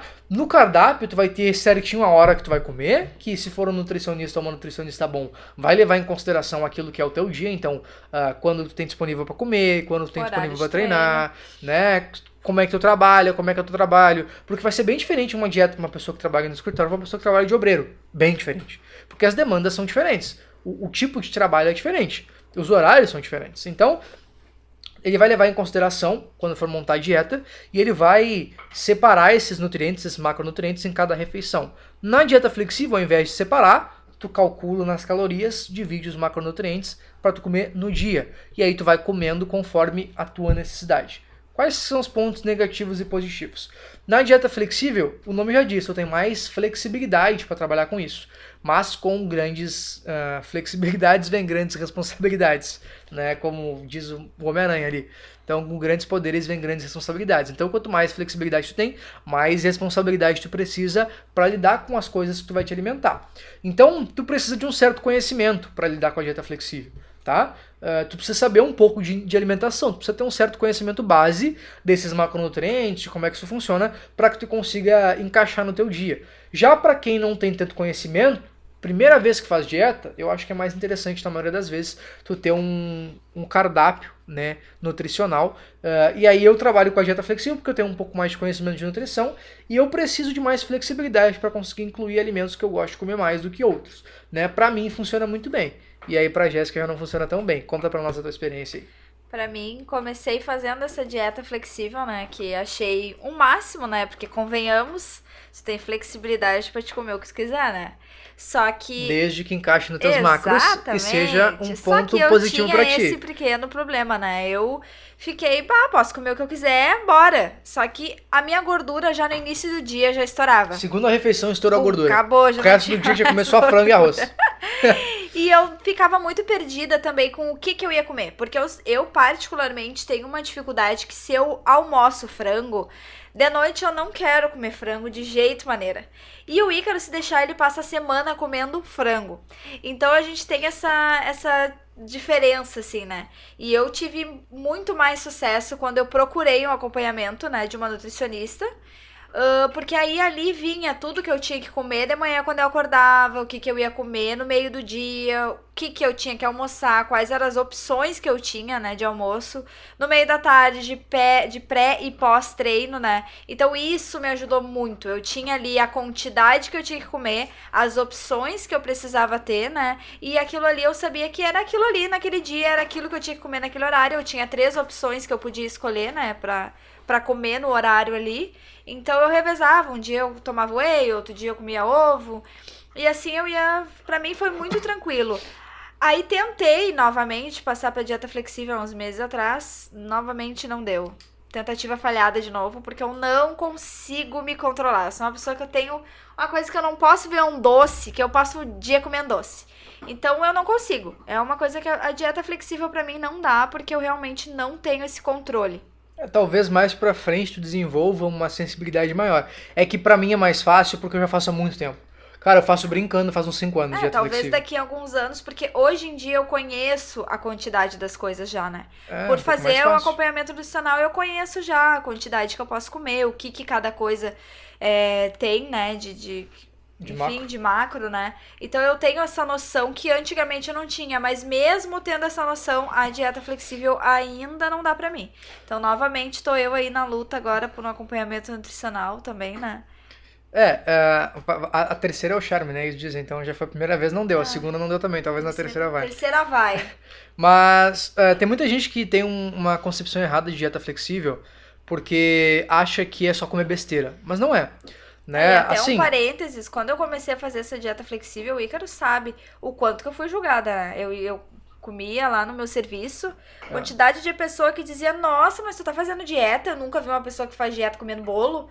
Aí eu nunca vi uma pessoa que faz dieta comendo pão com Nutella. Mas eu nunca vi uma pessoa que faz dieta comendo uma tapioca com Nutella. Não é só porque tu não viu que não tá, que não tá certo, né? Só que tudo gira em torno do quê? Tu tem que ter conhecimento, tem que saber o que é cada nutriente, como é que eles se relacionam, né? Porque, por exemplo, assim, eu posso tranquilamente trocar 100 gramas de arroz por um Kit Kat. tem quase mais ou menos as mesmas calorias e os mesmos macros, tá? 100 gramas de arroz vai ter entre 26 e 28 gramas de carboidrato. E um Kit Kat tem em torno de 26. Só que a diferença é que o Kit Kat é puro açúcar e o arroz é arroz. Né? O arroz tem mais nutrientes e o Kit Kat não tem. O arroz te sacia muito mais 100 gramas de arroz do que um Kit Kat. Então você tem que entender uma coisa. Se eu estou em off-season, ganhando peso, né? E eu quero comer mais calorias, só que eu não estou com muito apetite, eu vou optar por comer um Kit Kat porque vai me ocupar menos espaço na barriga, tem mais calorias, então a densidade calórica é maior. Eu vou conseguir botar 26 gramas de carboidrato para dentro muito fácil. Agora, se eu tô numa fase que eu tô perdendo gordura, tô louco de fome, eu não vou comer um Kit Kat mesmo fazendo dieta flexível. Por quê? Porque eu não sou idiota. De que eu vou trocar 100 gramas de arroz, um alimento gostoso, um arrozinho gostosinho daquele empapadinho, quentinho que a gente gosta, saindo fumacinha, tá ligado? Junto com, com, com frango, com um molinho por cima. Por que, que eu vou trocar isso por um Kit Kat, velho? Eu vou comer um Kit Kat, vai dar 15 segundos, eu vou estar morto de fome de novo. Então isso são coisas que tu tem que levar em consideração e que tu vai aprendendo ao longo do tempo com a experiência na dieta flexível. Então a dieta flexível, nesse sentido, é, é diferente. Por quê? Tem que aprender até tua restrição. E isso eu gosto muito, por quê? Porque como eu consigo comer, entre aspas, porque eu tô quase sempre ganhando peso em off-season, então eu tenho mais liberdade, eu tenho mais calorias para comer. Então, de maneira geral, eu consigo comer bem mais do que eu gosto de comer. Eu consigo comer basicamente, se, se eu quiser comer um chocolate todo dia, eu consigo encaixar. Não é sempre que eu faço. Por quê? Porque eu não tenho vontade. Por quê? Porque eu posso comer sempre que eu quiser. Né? O grande problema, às vezes, de tu ter um, uh, um cardápio é tu não poder comer alguma coisa. Tu não poder comer um alimento. Quando tu não pode fazer alguma coisa, mano, aquele gostinho, velho. Tu não pode comer um Kit Kat, não pode lamber um chocolate. Tu vai passar na frente de uma loja, vai ter um chocolate, tu vai quase morrer de vontade é, de comer. que as pessoas enfiam o pé na jaca e dizem, eu não vou fazer mais dieta coisa nenhuma. E aí, já tá que. Me privando, não sei se eu não vou morrer amanhã. É, e aí, já que, que tu comeu um. Tipo assim, ó, não tá no teu planejamento comer um, um, um chocolatinho. Mesmo que seja um quadradinho. Brother, um quadradinho não vai te matar e não vai estragar o teu resultado. Tá? É sério, não vai. Não tô dizendo pra tu comer, mas tô dizendo que não vai tá? Um quadradinho de chocolate não vai. Só que o problema é que as pessoas que não podem comer chocolate nunca, chega uma pessoa lá e diz assim, ó, tu não pode comer chocolate. Nunca mais na tua vida tu vai poder. Tu tem quantos anos? 30? Pois é, aproveita Acabou. esses 30 primeiros anos, porque nos outros 90 da vida tu nunca mais vai poder comer chocolate na vida. Nunca mais. Tu gosta, mas nunca mais vai comer. Tá? Eu exagerei porque tem gente que faz isso mesmo, tá? Mas é, é, é bem assim. Então é um terrorismo alimentar. E aí a pessoa vai chegar e vai sentir o cheiro no chocolate um cheirinho do chocolate. Vai encostar a língua num quadradinho e vai dizer: Ah, foda-se, já que eu não podia já sair da dieta, agora eu vou comer três barras, porque foda-se. Eu sei que eu não vou poder mais, então eu vou cagar tudo mesmo e vou engolir tudo isso aqui. E aí que tá o problema. Como eu faço dieta flexível, eu posso comer um chocolate a hora que eu quiser desde que eu consiga encaixar. Claro que às vezes eu vou ter que planejar mais. Então, às vezes, por exemplo, se eu tiver com calorias muito baixas, eu não vou poder comer todo dia. Eu vou ter que de repente juntar duas, dois dias para poder comer um chocolate. Mas não tem problema, porque tu aprende a ter segurança, tu aprende a ter conhecimento, tu aprende a conseguir te, uh, te domar nesse sentido. Né? E aí tu não fica refém da emoção que as comidas te trazem. É, tu começa a, a enxergar a comida dieta... mais como calorias, mais como nutrientes. O que a dieta flexível me trouxe, assim, até foi essa questão de conseguir me controlar mais, né? Com Quando doce. eu conheci Holy. o Ícaro, nossa, eu era compulsiva. Eu vivia comendo, parecia Bolo. uma formiga. Era Puta eu merda. e uma formiga. Eu, todo dia eu passava numa padaria que tem perto do meu serviço ali, comprava uma nega maluca e dizia para ela: pode colocar cobertura por cima. E comia aquilo assim, ó, feliz da vida. E a dieta flexível me trouxe esse controle, né? Quantas vezes eu tive que ir no McDonald's e eu dizia pro Ícaro, Ícaro, posso comer um sundae? Ele dizia, olha, no, olha aí no teu aplicativo e vê se dá isso nos teus macros. Eu dizia, dá só a metade de um sundae, lembra? E eu comia só a metade de um sundae. E a outra metade ele comia, né? Ainda, olha, ele comia o dele e comia mais a minha metade. Pode, Mas pode. eu conseguia ter esse controle. Logo eu, uma pessoa que não podia comer, não podia ver um doce que queria comer tudo, né? Então eu aprendi a ter esse controle, né? De, de olhar, ir na padaria, olhar o bolo e pensar, bom, hoje eu não vou poder comer. Então, de repente, amanhã eu consiga, mas no outro dia eu optava por comer alimentos porque eu ficava com fome. Então, eu preferia comer comida, né? Ah. Do que optar por esses doces. E hoje em dia eu sou mais controlada, graças a Deus, por causa da dieta flexível, né? Isso me ajudou bastante. Então, uh, eu, eu até eu gosto de estudar bastante sobre isso, não sou nutricionista, como eu falei, né, mas eu gosto de estudar bastante sobre isso, uh, e eu vejo que esse mesmo autor, esse Eric Helms, que ele tem esse livro aí também na dieta, uh, que, que explora essa parte da dieta também, ele, ele traz uma questão que eu acho bem importante, bem interessante a gente conversar, que é o contínuo da dieta, ou seja, qual é a ordem, a sequência que as coisas acontecem geralmente. Então, uh, o, que, que, eu, o que, que eu concordo com ele nesse sentido, tá? Eu acho que, de repente, a primeira vez que tu vai ter contato com uma dieta, eu acho que, de repente, é importante ser um pouco mais rígido mesmo, de repente. Né? Para tu aprender uh, em questão com, dos teus horários, para ter um pouco mais de estrutura no teu dia, porque dieta flexível não é comer o quando tu quiser, não é assim que funciona. Tu tem que ter alguns princípios, por exemplo, tu tem que comer pelo menos de 3 a 5 vezes proteína por dia, numa quantidade mínima tá? Que é em torno de 0,04 gramas por quilo corporal, tá? Por quê? Porque a ciência viu que assim tu consegue estimular mais a síntese de proteínas, tu consegue construir mais massa muscular. Tu tem que comer um mínimo de gordura, por quê? Porque senão tu não consegue secretar testosterona e os outros hormônios que tu tem. Mas também tu não pode comer gordura demais, porque senão tu pode ter o colesterol, né? Então tu tem que comer bastante carboidrato, porque isso te dá mais energia no treino. Então são coisas que tu tem que levar em consideração. Você tem que comer uma quantidade mínima de fibras, né? Para tu conseguir ter uma boa digestão, para que teu intestino funcione bem. Então tem várias questões que não é só sair comendo o que tu quiser e batendo os macros. Também não é assim. Né? Ah, então eu, eu acho que de repente as pessoas poderiam ser apresentadas a um cardápio, algo um pouco mais rígido, depois passa isso para um cardápio com mais flexibilidade, então com mais opções, né? Depois tu pode começar a aprender um pouco mais sobre nutrição e talvez passar por uma dieta flexível. E eventualmente, se tu não quer competir nem nada, eu acho que tu pode passar por uma parte que, que a gente considera estágio final, que seria uma questão de intuitive eating, que a gente chama, que é comer de maneira mais intuitiva. Tu vai comer, por quê? Porque tu já faz Tu já fez dieta com cardápio, tu já fez dieta com cardápio, mas com um pouco mais de flexibilidade, tu já fez dieta flexível. Então, cara, tu não precisa te esforçar mais para comer proteína, tu já come o mínimo que tu precisa tu não estoura nas gorduras no carboidrato porque tu tem, tu tem consciência. Menos, né, tu já sabe mais ou menos o que, que é. Então, o último nível, se tu não quer competir em nada, tu tá confortável com o teu corpo, não quer mais construir tanta massa muscular, uma pessoa mais normal, entre aspas, seria tu consegue comer de maneira mais intuitiva. Tu não precisa se preocupar tanto mais em, em conta macro, né? Tu consegue comer baseado na saciedade, tu consegue comer baseado uh, na tua fome. Então, essa seria a parte final que para mim dificilmente vai chegar, porque eu tenho um problema muito grande, uh, que é comer pouco. Né? Eu, eu, tenho dificuldade em comer bastante e eu preciso comer muito quando eu vou ganhar peso. Né? Então, se eu não contar meus macros, eu acabo comendo menos e aí eu não consigo ganhar peso. Né? Então, depende da pessoa e a gente vai aos pouquinhos trabalhando nisso. Uh, mas só para vocês saberem que existe um, negócio a mais e que dieta flexível não é necessariamente uma coisa para todo mundo também, tá? Mas é a maneira que eu faço e a gente pode depois fazer um podcast só sobre isso, pode falar muita coisa só sobre isso, mas dá para vocês terem uma, uma certa noção já é, de como é que funciona e só para vocês entenderem que dieta flexível não é só comer porcaria e não é assim que funciona, tá? Então é uma questão que tu precisa de um pouco mais de conhecimento, precisa se acostumar aos pouquinhos e ter aí alguns hábitos, né, colocados no teu dia e ter uma certa relação com a comida que tu consiga ter flexibilidade, mas consiga ter responsabilidade.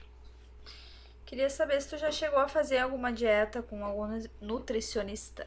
Sim, já fiz. já fiz plano alimentar, cardápio e tal, certinho. Para mim não funcionou muito, muito bem. Embora eu conseguisse comer bem, uh, assim, primeiro que eu não tinha muito controle. Se eu tava uh, conseguindo evoluir ou não, eu não sentia que aquilo era, na época, né? Que aquilo era o que mais a gente tinha de acordo com a evidência científica da época. Então, eu não tô criticando ninguém, mas eu não acho que tu passar uma dieta a pessoa voltar depois de um tempão e aí tu pegar e mudar a dieta é o melhor caminho. Como é que eu, eu acho que é mais interessante, como é que eu vejo lá fora o pessoal fazendo bastante, uh, que são atletas né, de fisiculturismo natural, muitos profissionais, é, inclusive, como é que o pessoal faz? Geralmente, é, a gente tem outras ferramentas que a gente pode utilizar, e até tem uma pergunta sobre isso depois que eu vou entrar melhor, para conseguir registrar melhor se está tendo a tua evolução ou não. E eu não gostava disso na época com o acompanhamento nutricional que eu tinha. Tem muitas pessoas, muito nutricionista, muito nutricionista, que é muito bom, que manja muito do seu trabalho e que funciona muito bem. Inclusive, eu sempre recomendo para o pessoal que tem um acompanhamento nutricional. Eu acho muito importante. É um dos pontos mais importantes, inclusive, uh, para tu conseguir ter o máximo de resultado. Tá? Mas eu não gostei muito porque eu, eu me senti um pouco desamparado e, e eu senti que era muita imposição, honestamente. Eu gosto de ter mais flexibilidade. Eu comecei a estudar mais sobre a dieta flexível, sobre como é que funciona a nutrição, e eu vi que para mim funciona melhor a dieta flexível. Então eu decidi eu tomar a, as rédeas do meu progresso e comecei a fazer sozinho. Mas aí eu conheci o meu, meu antigo coach, né, que a gente fazia tanto treino na época quando ele dava, me ajudava na questão da dieta flexível também. A gente, ele me passava os macros, a gente conversava, decidia juntos o que eu tinha que fazer para melhorar o peso, dava para aumentar as calorias, diminuir. Então eu tive um contato maior nesse sentido e aí eu tive um resultado muito, muito bom uh, por conseguir fazer essa integração aí com ele. Uh, e isso para mim foi a melhor experiência nutricional que eu já tive. Então é isso que eu pretendo replicar e que eu gostaria que as pessoas tivessem uh, e que eventualmente eu fazendo nutrição é o caminho que eu provavelmente vou tomar no futuro. Tu conhece pessoas que também aderiram a essa dieta flexível e que crescem de forma natural, né? Que tiveram bons resultados com isso? Sim, toda a base de informação que eu tiro é do pessoal que é fisiculturista natural profissional dos Estados Unidos. Então, são atletas naturais, tá? Que tem teste de polígrafo, teste de exame de sangue, exame de urina, para determinar se eles realmente são naturais. E eles são, né? Tu consegue ver pelo físico, enfim. Uh, e, e, e, eles, cara, de maneira geral, eles, uh, querendo ou não, eles fazem uma certa flexibilidade na alimentação. Alguns chamam de dieta flexível, outros gostam um pouco mais de rigidez. Mas, de maneira geral, conheço muitos, muitos, muitos atletas profissionais, naturais, que têm físicos extraordinários uh, que fazem dieta flexível e funciona muito, muito bem. Por isso que eu acredito muito na dieta flexível e acho que funciona muito bem para algumas pessoas, né? Porque para quem tem um pouco mais de conhecimento da nutrição, para quem acaba tendo um pouco mais de, uh, de quer aprender um pouco mais, né? Quer se inserir mais, quer ter esse conhecimento a mais. Para essas pessoas eu acho que é importante. Não para todo mundo, porque eu acho que nada é para todo mundo. Então eu acho que tudo tem que ser individualizado e determinado a partir da tua experiência. Se tu tem dificuldade em parar de comer doce, por exemplo, talvez a dieta flexível para ti no começo não vai ser bom, como foi para ti, né? Uh, talvez tu precise passar por um momento de mais restrição para depois tu vir para uma parte mais flexível, enfim. Então tem tudo isso também, mas eu conheço bastante atleta, uh, até eu conheço atletas a nível profissional de, com, com uso de hormônios também que fazem dieta flexível. Uh, o atual campeão, duas vezes campeão da, da Classic Physique no Mr. Olympia, o Christopher Bumstead, ou Sebum, para o pessoal que está mais acostumado, uh, ele faz dieta flexível, principalmente no off-season. Claro que Todo atleta de fisiculturismo, seja natural ou hormonizado, quando chega na parte mais de finalização, mais próxima de competir, tu não consegue comer Kit Kat. Por quê? Porque tuas calorias estão muito reduzidas. Então tu nunca vai sacrificar 100 gramas de arroz por um Kit Kat. Nunca. Tu nunca vai fazer isso. Então, óbvio que as coisas começam a ficar um pouco diferentes quando tu chega nessa parte de finalização. Mas no off-season, o Chris Bumstead, né, ele usa muito a dieta flexível, ele faz dieta flexível, conta macro, tudo certinho, embora ele coma de maneira um pouco mais limpa como eu também faço, geralmente. Né? Mas ele consegue aqui ali acrescentar algumas coisas. Donut consegue acrescentar, será uma panqueca diferente. Ele consegue contar os macros e ter essa flexibilidade, esse conhecimento para encaixar essas coisas na dieta, ao invés de dizer, não, eu tenho que sofrer porque eu não posso comer. Cara, sofrer na dieta e no treino, além do que tu precisa, não te traz nenhum ponto adicional. Tá? Só para que tu entenda bem isso. Tem muita gente que diz, ah, no pain, no gain, hardcore, pá, porque eu sofro, porque minha dieta é difícil. Cara, tu que escolheu fazer isso, tá? Se tu sofre, o problema é teu. Ninguém na tua volta tem que estar tá sabendo disso, entende? Tu ficar chorando, ah, porque tu comeu um prato de comida bom na minha frente, sabe que eu tô em dieta. Brother, o problema é As teu. As pessoas ainda, eu acho que, eu vejo muito que tem ainda muito enraizado na cabeça que tu tem que treinar até vomitar, tu tem que treinar até sair tu desmaiando da academia e que tu a tua dieta tu precisa sofrer, tu tem que restringir o máximo possível, não pode comer carboidrato, porque o carboidrato é o vilão da vida. Então é tudo um sofrimento, sabe? E é por isso que muitas pessoas não conseguem dar continuidade nas coisas. Não tem adesão. Quem que vai. Olha, eu gostaria de saber quem é que, que vai conseguir dar continuidade numa coisa que é sofrência.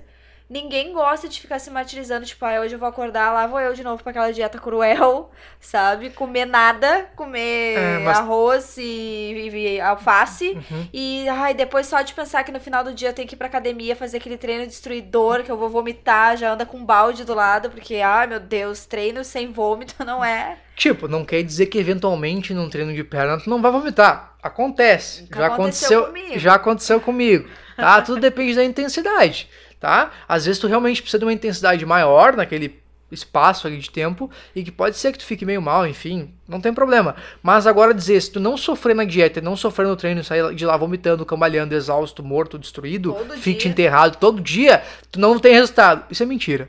Tá?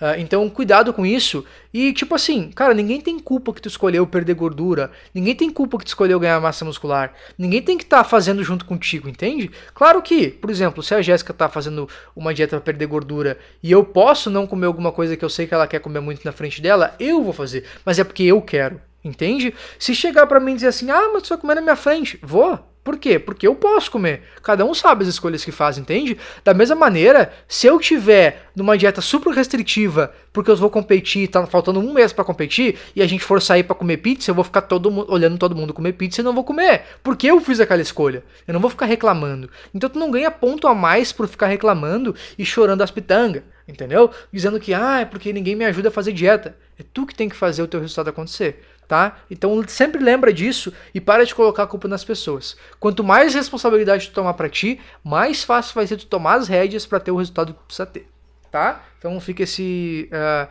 esse recado motivacional e também de, de questão social para vocês, tá? Ninguém tem que passar trabalho com vocês porque vocês têm os objetivos de vocês. Então se liguem bem nisso.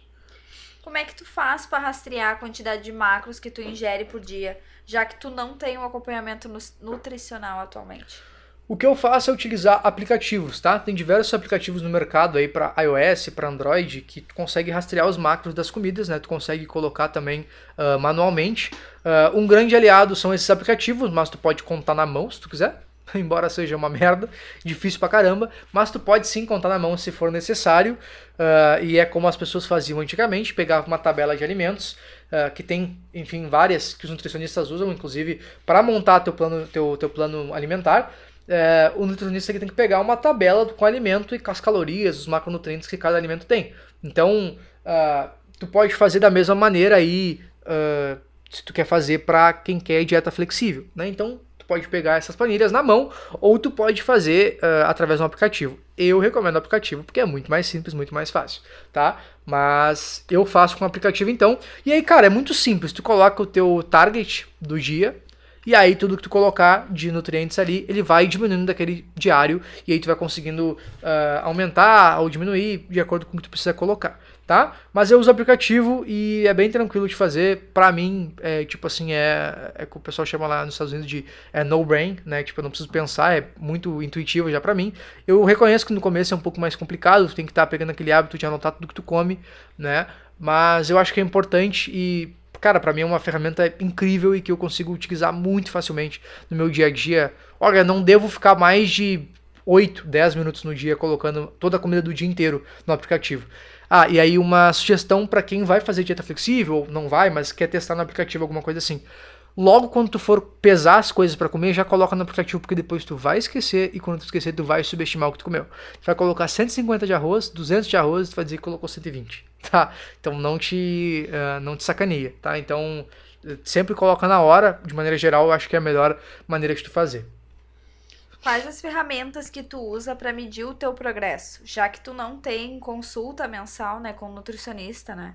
Por exemplo, eu que faço um acompanhamento nutricional, eu todo mês a gente vê peso, faz as medições, né? Tenho uma noção de quanto que eu cresci através dessas medidas, né? Então, qual a ferramenta que tu usa assim para ver? Se tu progrediu? Então, de maneira geral, eu vou dizer as que eu uso e o problema que eu tenho com as que o pessoal geralmente usa, tá? E aí vai ter muita gente que vai se doer, mas eu não tô criticando as pessoas que usam, eu tô criticando a ferramenta em si, tá? E aí, cara, todo mundo é livre para debater, enfim, tá? Uh, ah, para rastrear o, uh, o que, que eu faço, tá? Para saber se eu tô melhorando ou não. Eu uso peso, então eu me peso todo dia. Eu tenho uma balança em casa, me peso todo dia e coloco na planilha. Eu tenho uma planilha que eu desenvolvi Aqui tem vários coaches norte-americanos também, o meu fazia comigo, né? Eu colocava todo dia o meu peso de manhã em jejum, então acordava, ia no banheiro, voltava, me pesava, tá? Com o mínimo de roupa possível, e colocava ali o meu peso. E aí a partir disso, a gente via a variação semanal e a variação das semanas em relação a uma outra. Então, se a variação da primeira semana deu 74 quilos, na primeira 74 a 200, na, ter, na, na terceira 74 a 400, na outra 74 e 600, Cada semana eu tô ganhando 200 gramas. Se o meu objetivo é ganhar massa muscular, beleza, o meu peso tá legal. E aí o que, que eu faço? Eu pego foto, eu pego vídeo e eu uso o espelho. Tá? Por quê? Porque na foto eu tento tirar fotos a cada alguns números de semanas, tá? O pessoal da consultoria que faz comigo, eu sempre peço foto a cada quatro semanas. O pessoal que quer se sentir confortável para mandar beleza, quem não quer também não, não vou forçar ninguém, né? Mas é bem interessante pra gente poder conseguir ver como é que tá sendo esse Essa esse processo todo, essa evolução toda. E aí tu vê o quê? Uma combinação de tudo. Se o teu peso tá subindo na planilha e na balança, se as tuas fotos tu tá ficando um pouco maior em algumas áreas musculares, se teus vídeos tá ficando um pouco maior, se no espelho tu te olha e tu te sente maior, as chances são de que tu tá construindo massa muscular. Claro que às vezes tu não vai conseguir ver tão facilmente, por isso que as fotos são um ponto importante.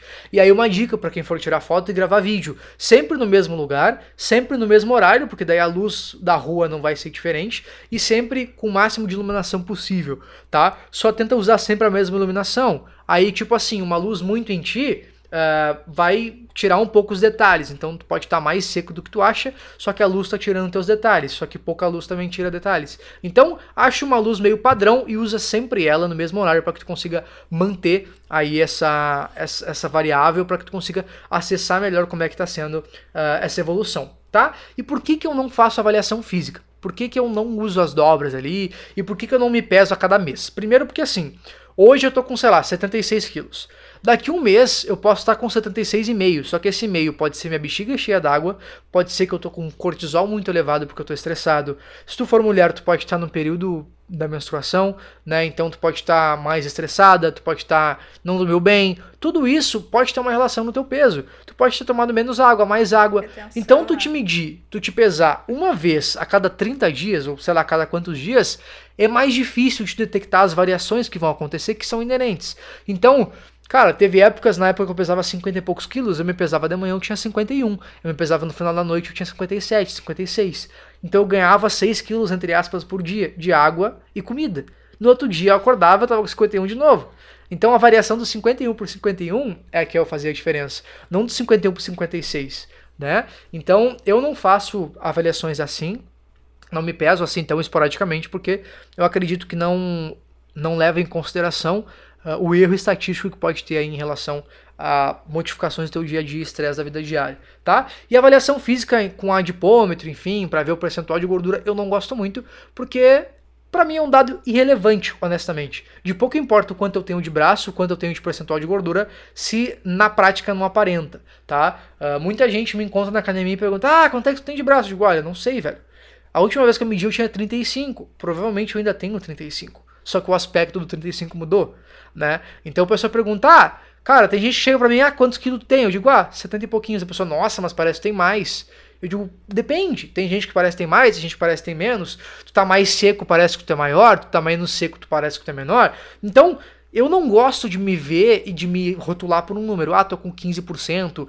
Porque tem muita gente que chega pra ti assim, eu acho muito engraçado. Essa pessoa que chega na academia pra ti. E aí, irmão, como é que tá? Beleza? Não, beleza, tô com 15% de gordura. Eu digo, parabéns, legal. O que, que isso significa?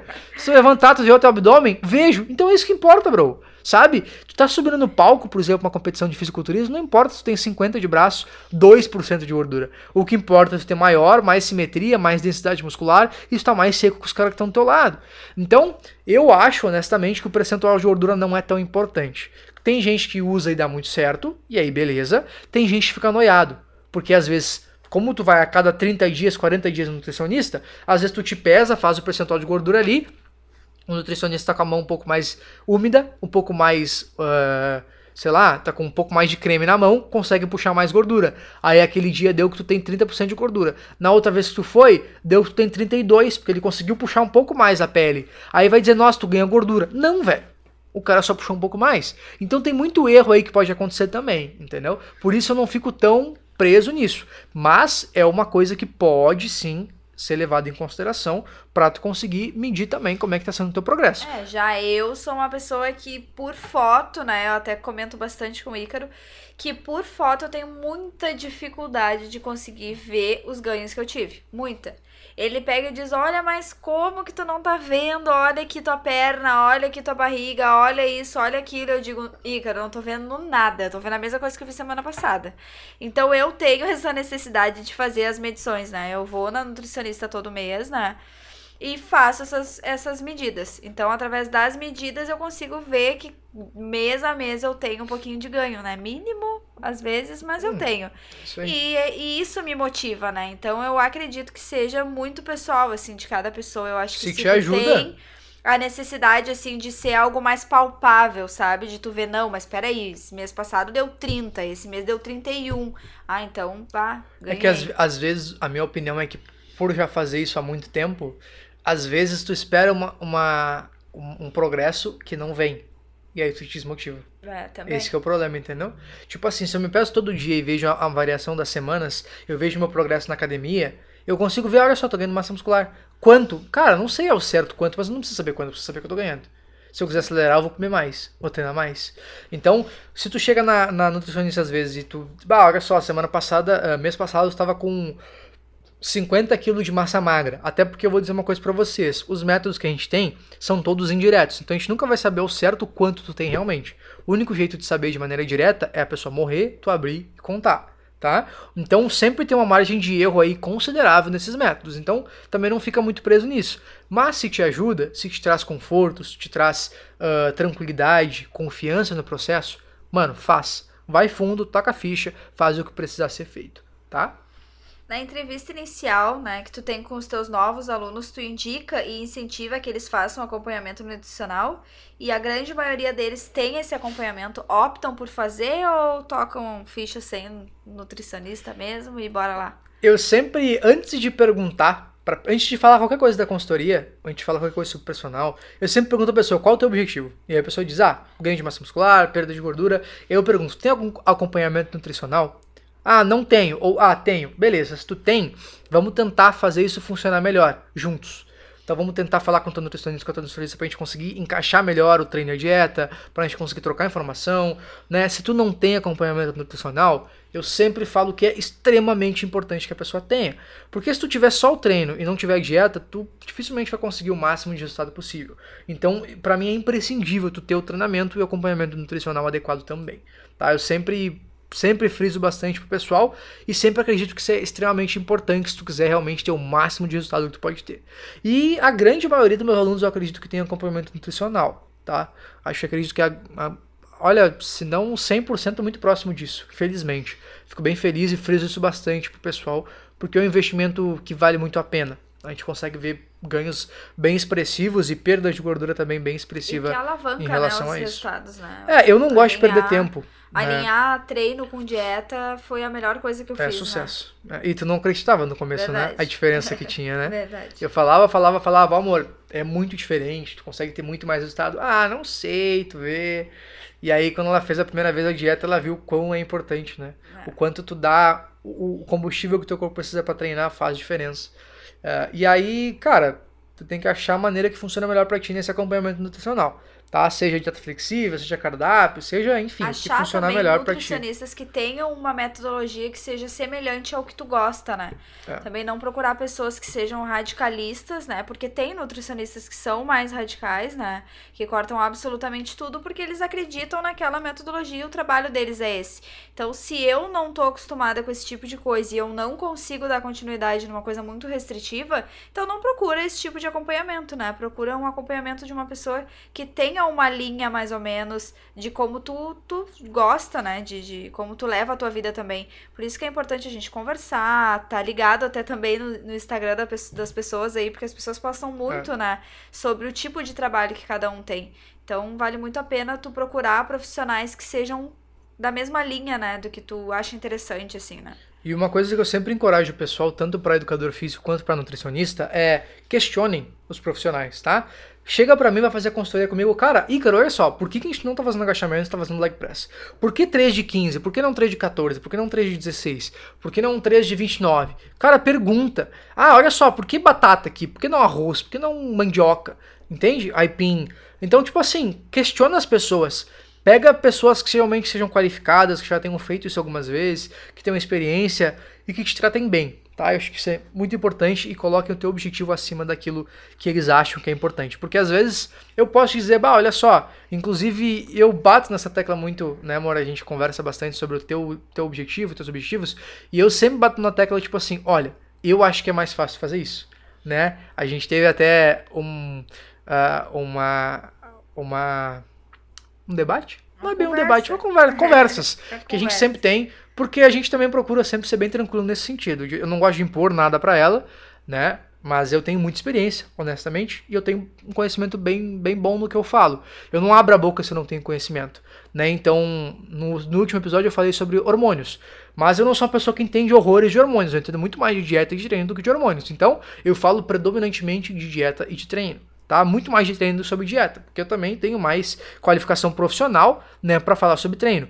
Mas a gente estava conversando, né, para ela fazer a, a, o período de perda de gordura dela, e ela e a Nutri acharam que era melhor ela fazer uma abordagem mais uh, neutra, mais devagar, ela ir perdendo gordura aos pouquinhos. Eu falei, eu acho que é melhor tu perder logo em dois, dois meses, dois, três meses, tu perder uma quantidade grande de gordura, dar um, um, um, um corridão assim mesmo, mete um negócio a fuzel, sabe? Dá uma restringida grande, mas seca logo e depois a gente começa a crescer, do que ficar nessa mais ou menos, mais ou menos, que tu não perde muita gordura e nem ganha massa muscular. E aí o que aconteceu? Tive que concordar. Odeio, mas tive que concordar depois. Futuramente, meses depois, estava eu lá, veio o cão arrependido com as suas orelhas, sabe? lá tava eu, amor, olha só, pensando bem, realmente. Concordo com o que tu falou. Mas é isso aí, Eu posso estar errado também. Não tem, e eu não tenho, tu sabe que eu não tenho problema nenhum em dizer quando eu tô errado. Inclusive, eu sou uma pessoa muito orgulhosa, então eu gosto de estar sempre certo. Se a metodologia que eu tô seguindo tem alguma coisa, muita evidência científica já que está dizendo que não é o melhor, eu vou procurar o melhor. Porque eu sou orgulhoso nesse sentido. Então, eu sempre quero o melhor para meus alunos e para mim e para ti. Então, eu sempre vou fazer o melhor que eu acho que, que funciona mais. Então, eu gosto de estar sempre certo. E eu não abro mão disso. Se eu tiver errado, eu sou a primeira pessoa e isso é muito tranquilo. Eu acho que a gente tem que ter essa, essa humildade de admitir quando a gente está errado, porque ninguém é perfeito. Né? E é justamente assim que a gente vai aprendendo. Então, na próxima, tu sabe, ó, nessa circunstância talvez seja melhor eu ser um pouco mais agressivo. Né? A gente falou hoje sobre treino e dieta, né? No teu ponto de vista, existe algo a mais nesse processo de crescer natural? Sim. Uh, tem o último pilar, a gente falou do primeiro pilar para mim, que é treino, porque sem ele nada acontece, e o segundo pilar que é dieta, porque sem a dieta tu não consegue ter um bom rendimento no teu treino, não consegue ter um bom retorno. Tem o terceiro pilar para mim que também é super importante, que o pessoal negligencia e às vezes nem sabe que existe, que é o descanso. Tu não tem como ter uma demanda no teu corpo tu tem que ter o combustível para suprir essa demanda, mas tu tem que dar o tempo para o teu corpo se recuperar. E aí que entra o descanso. E não digo descanso entre as séries, eu digo descanso de dormir, de descanso entre os dias de treino. Tá, isso é uma coisa fundamental, cara. Eu já falei, acho que no outro episódio de podcast eu falei. No último, é. Os caras, uh, os caras viram a diferença num estudo entre quem dorme 8 horas por dia e quem dorme 6. E, tipo assim, duplicou a chance de. Ou 50%. Eu nunca lembro o dado. Mas eu acho que é 50% a mais de chance de lesão uh, em quem dorme 6 horas por noite de quem dorme 8. Então, tipo, cara, 2 horas.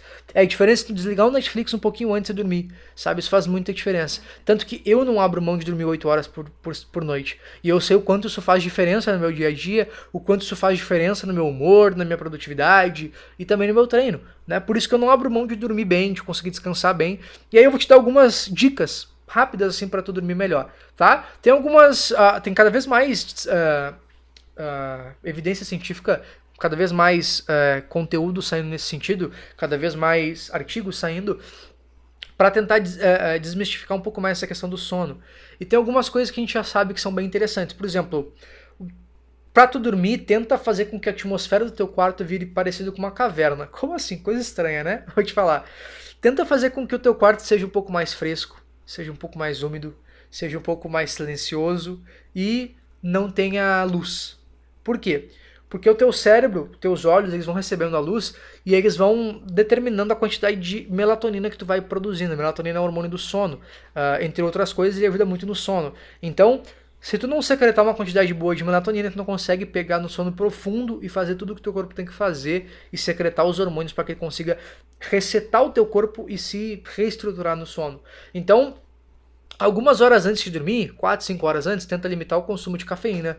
Tenta duas, três horas antes limitar o uso de celular, computador, televisão, né? Tenta ficar um pouco mais quieto, de repente uh, toma um banho, já vai te ficando no teu quarto, começa a diminuir as luzes, tá? De repente medita, começa a acalmar o teu ritmo do coração, né? Começa de repente, uh, sei lá, dar uma ler alguma coisa, sabe? Tenta não te já começar a ir te uh, desacelerando. Isso, cara, provavelmente vai ter uma grande diferença aí no teu no teu rendimento durante o sono, tá? E também tem alguns aplicativos, algumas plataformas, alguns eletrônicos que tu pode utilizar. Por exemplo, se tu pega os smartwatches, hoje em dia eles têm, a maioria tem aplicativo de sono, então tu consegue dormir com um relógio, tu consegue saber mais ou menos como é que tá o teu sono, tá? Tem alguns que são muito bons, outros não são tantos, mas dá para ter uma noção geral de como é que é o teu sono, tá? Então, cara, sem sono tu não vai conseguir ter o máximo de resultado. Tu pode ter um resultado bom, mas o máximo de resultado acho improvável.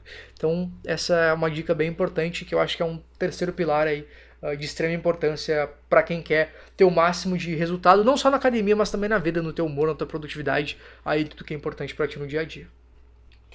É isso, seu Ícaro. Por hoje é só. Nossas perguntas todas foram aí. Nosso Uma papo tava tão bom que passou hoje. passou um monte, né? Nunca tivemos um podcast tão longo, né? É, eu tô pensando em dividir em duas depois para colocar no, no Spotify lá. Mas é isso aí. Tem algum recadinho pro pessoal? Não, só o de sempre, né? Pessoal, compartilhem aí, né? Uh, deixem suas dúvidas, entrem lá no Instagram do Ica durante a semana, participem com as perguntas, isso é de extrema importância, né? É um conteúdo que a gente está trazendo para vocês, né? Uhum. Para qualificar ainda mais os treinos, né? De vocês, tirar, sanar as dúvidas que vocês têm, que eu, particularmente, que sou namorada do Icar, que estou mais a, a, a par, né? Da, tenho uma dúvida, eu já pergunto para ele na mesma hora e eu tô sempre cheia de dúvidas, né? Às vezes eu vou treinar sozinha, eu fico, bah, mas será que isso, será que eu tô fazendo o movimento certo? Será que, né, eu tô me subestimando? Como que faz isso? Como que faz aquilo? Então as dúvidas vão surgindo e é muito importante, né? Tem esse espaço aberto aqui para vocês poderem sanar as dúvidas, compartilhar com os amigos, né? Então é isso aí, pessoal. Agradecer o pessoal que acompanhou aqui no Instagram Live. Foi uma live bem comprida, né? Uh, o pessoal que está acompanhando aqui no podcast também, muito obrigado pela presença de vocês, pela não presença física, mas né, por emprestarem o ouvido aí por uns minutinhos para nós, para a gente trocar uma ideia. Uh, tô bem animado com esse, com esse novo rumo aí. Em seguida a gente vai trazer também o canal no YouTube com uma parte um pouco diferente, né, com um, um, momentos diferentes, com uh, treinos, dia né? Dia. Com dia a dia. Eu quero fazer alguns vlogs para vocês. Uh, e também não esqueçam que aqui no meu Instagram, tá? É instagram.com/icaro.treinador para o pessoal que que tiver no, no, celular ou enfim no, no, computador. E o pessoal que quiser, arroba icaro.treinador, tá? Dá uma conferidinha lá. E tem aqui no podcast aqui embaixo. Se tu tá ouvindo no Spotify ou alguma outra plataforma uh, de podcast, tu consiga dar um joinha, dar cinco estrelas para nós, deixa um comentário também, significa bastante. Compartilha. Compartilha também, muito. manda para um amigo, alguma pessoa que tu acha que vai se beneficiar Dizem desse papo. quanto mais compartilhar, mais ganho de massa muscular É, isso aí eu vou, vou fazer isso. um estudo sobre isso aí, eu acho que, acho que dá bom. Então, pessoal, muito obrigado pela participação de vocês.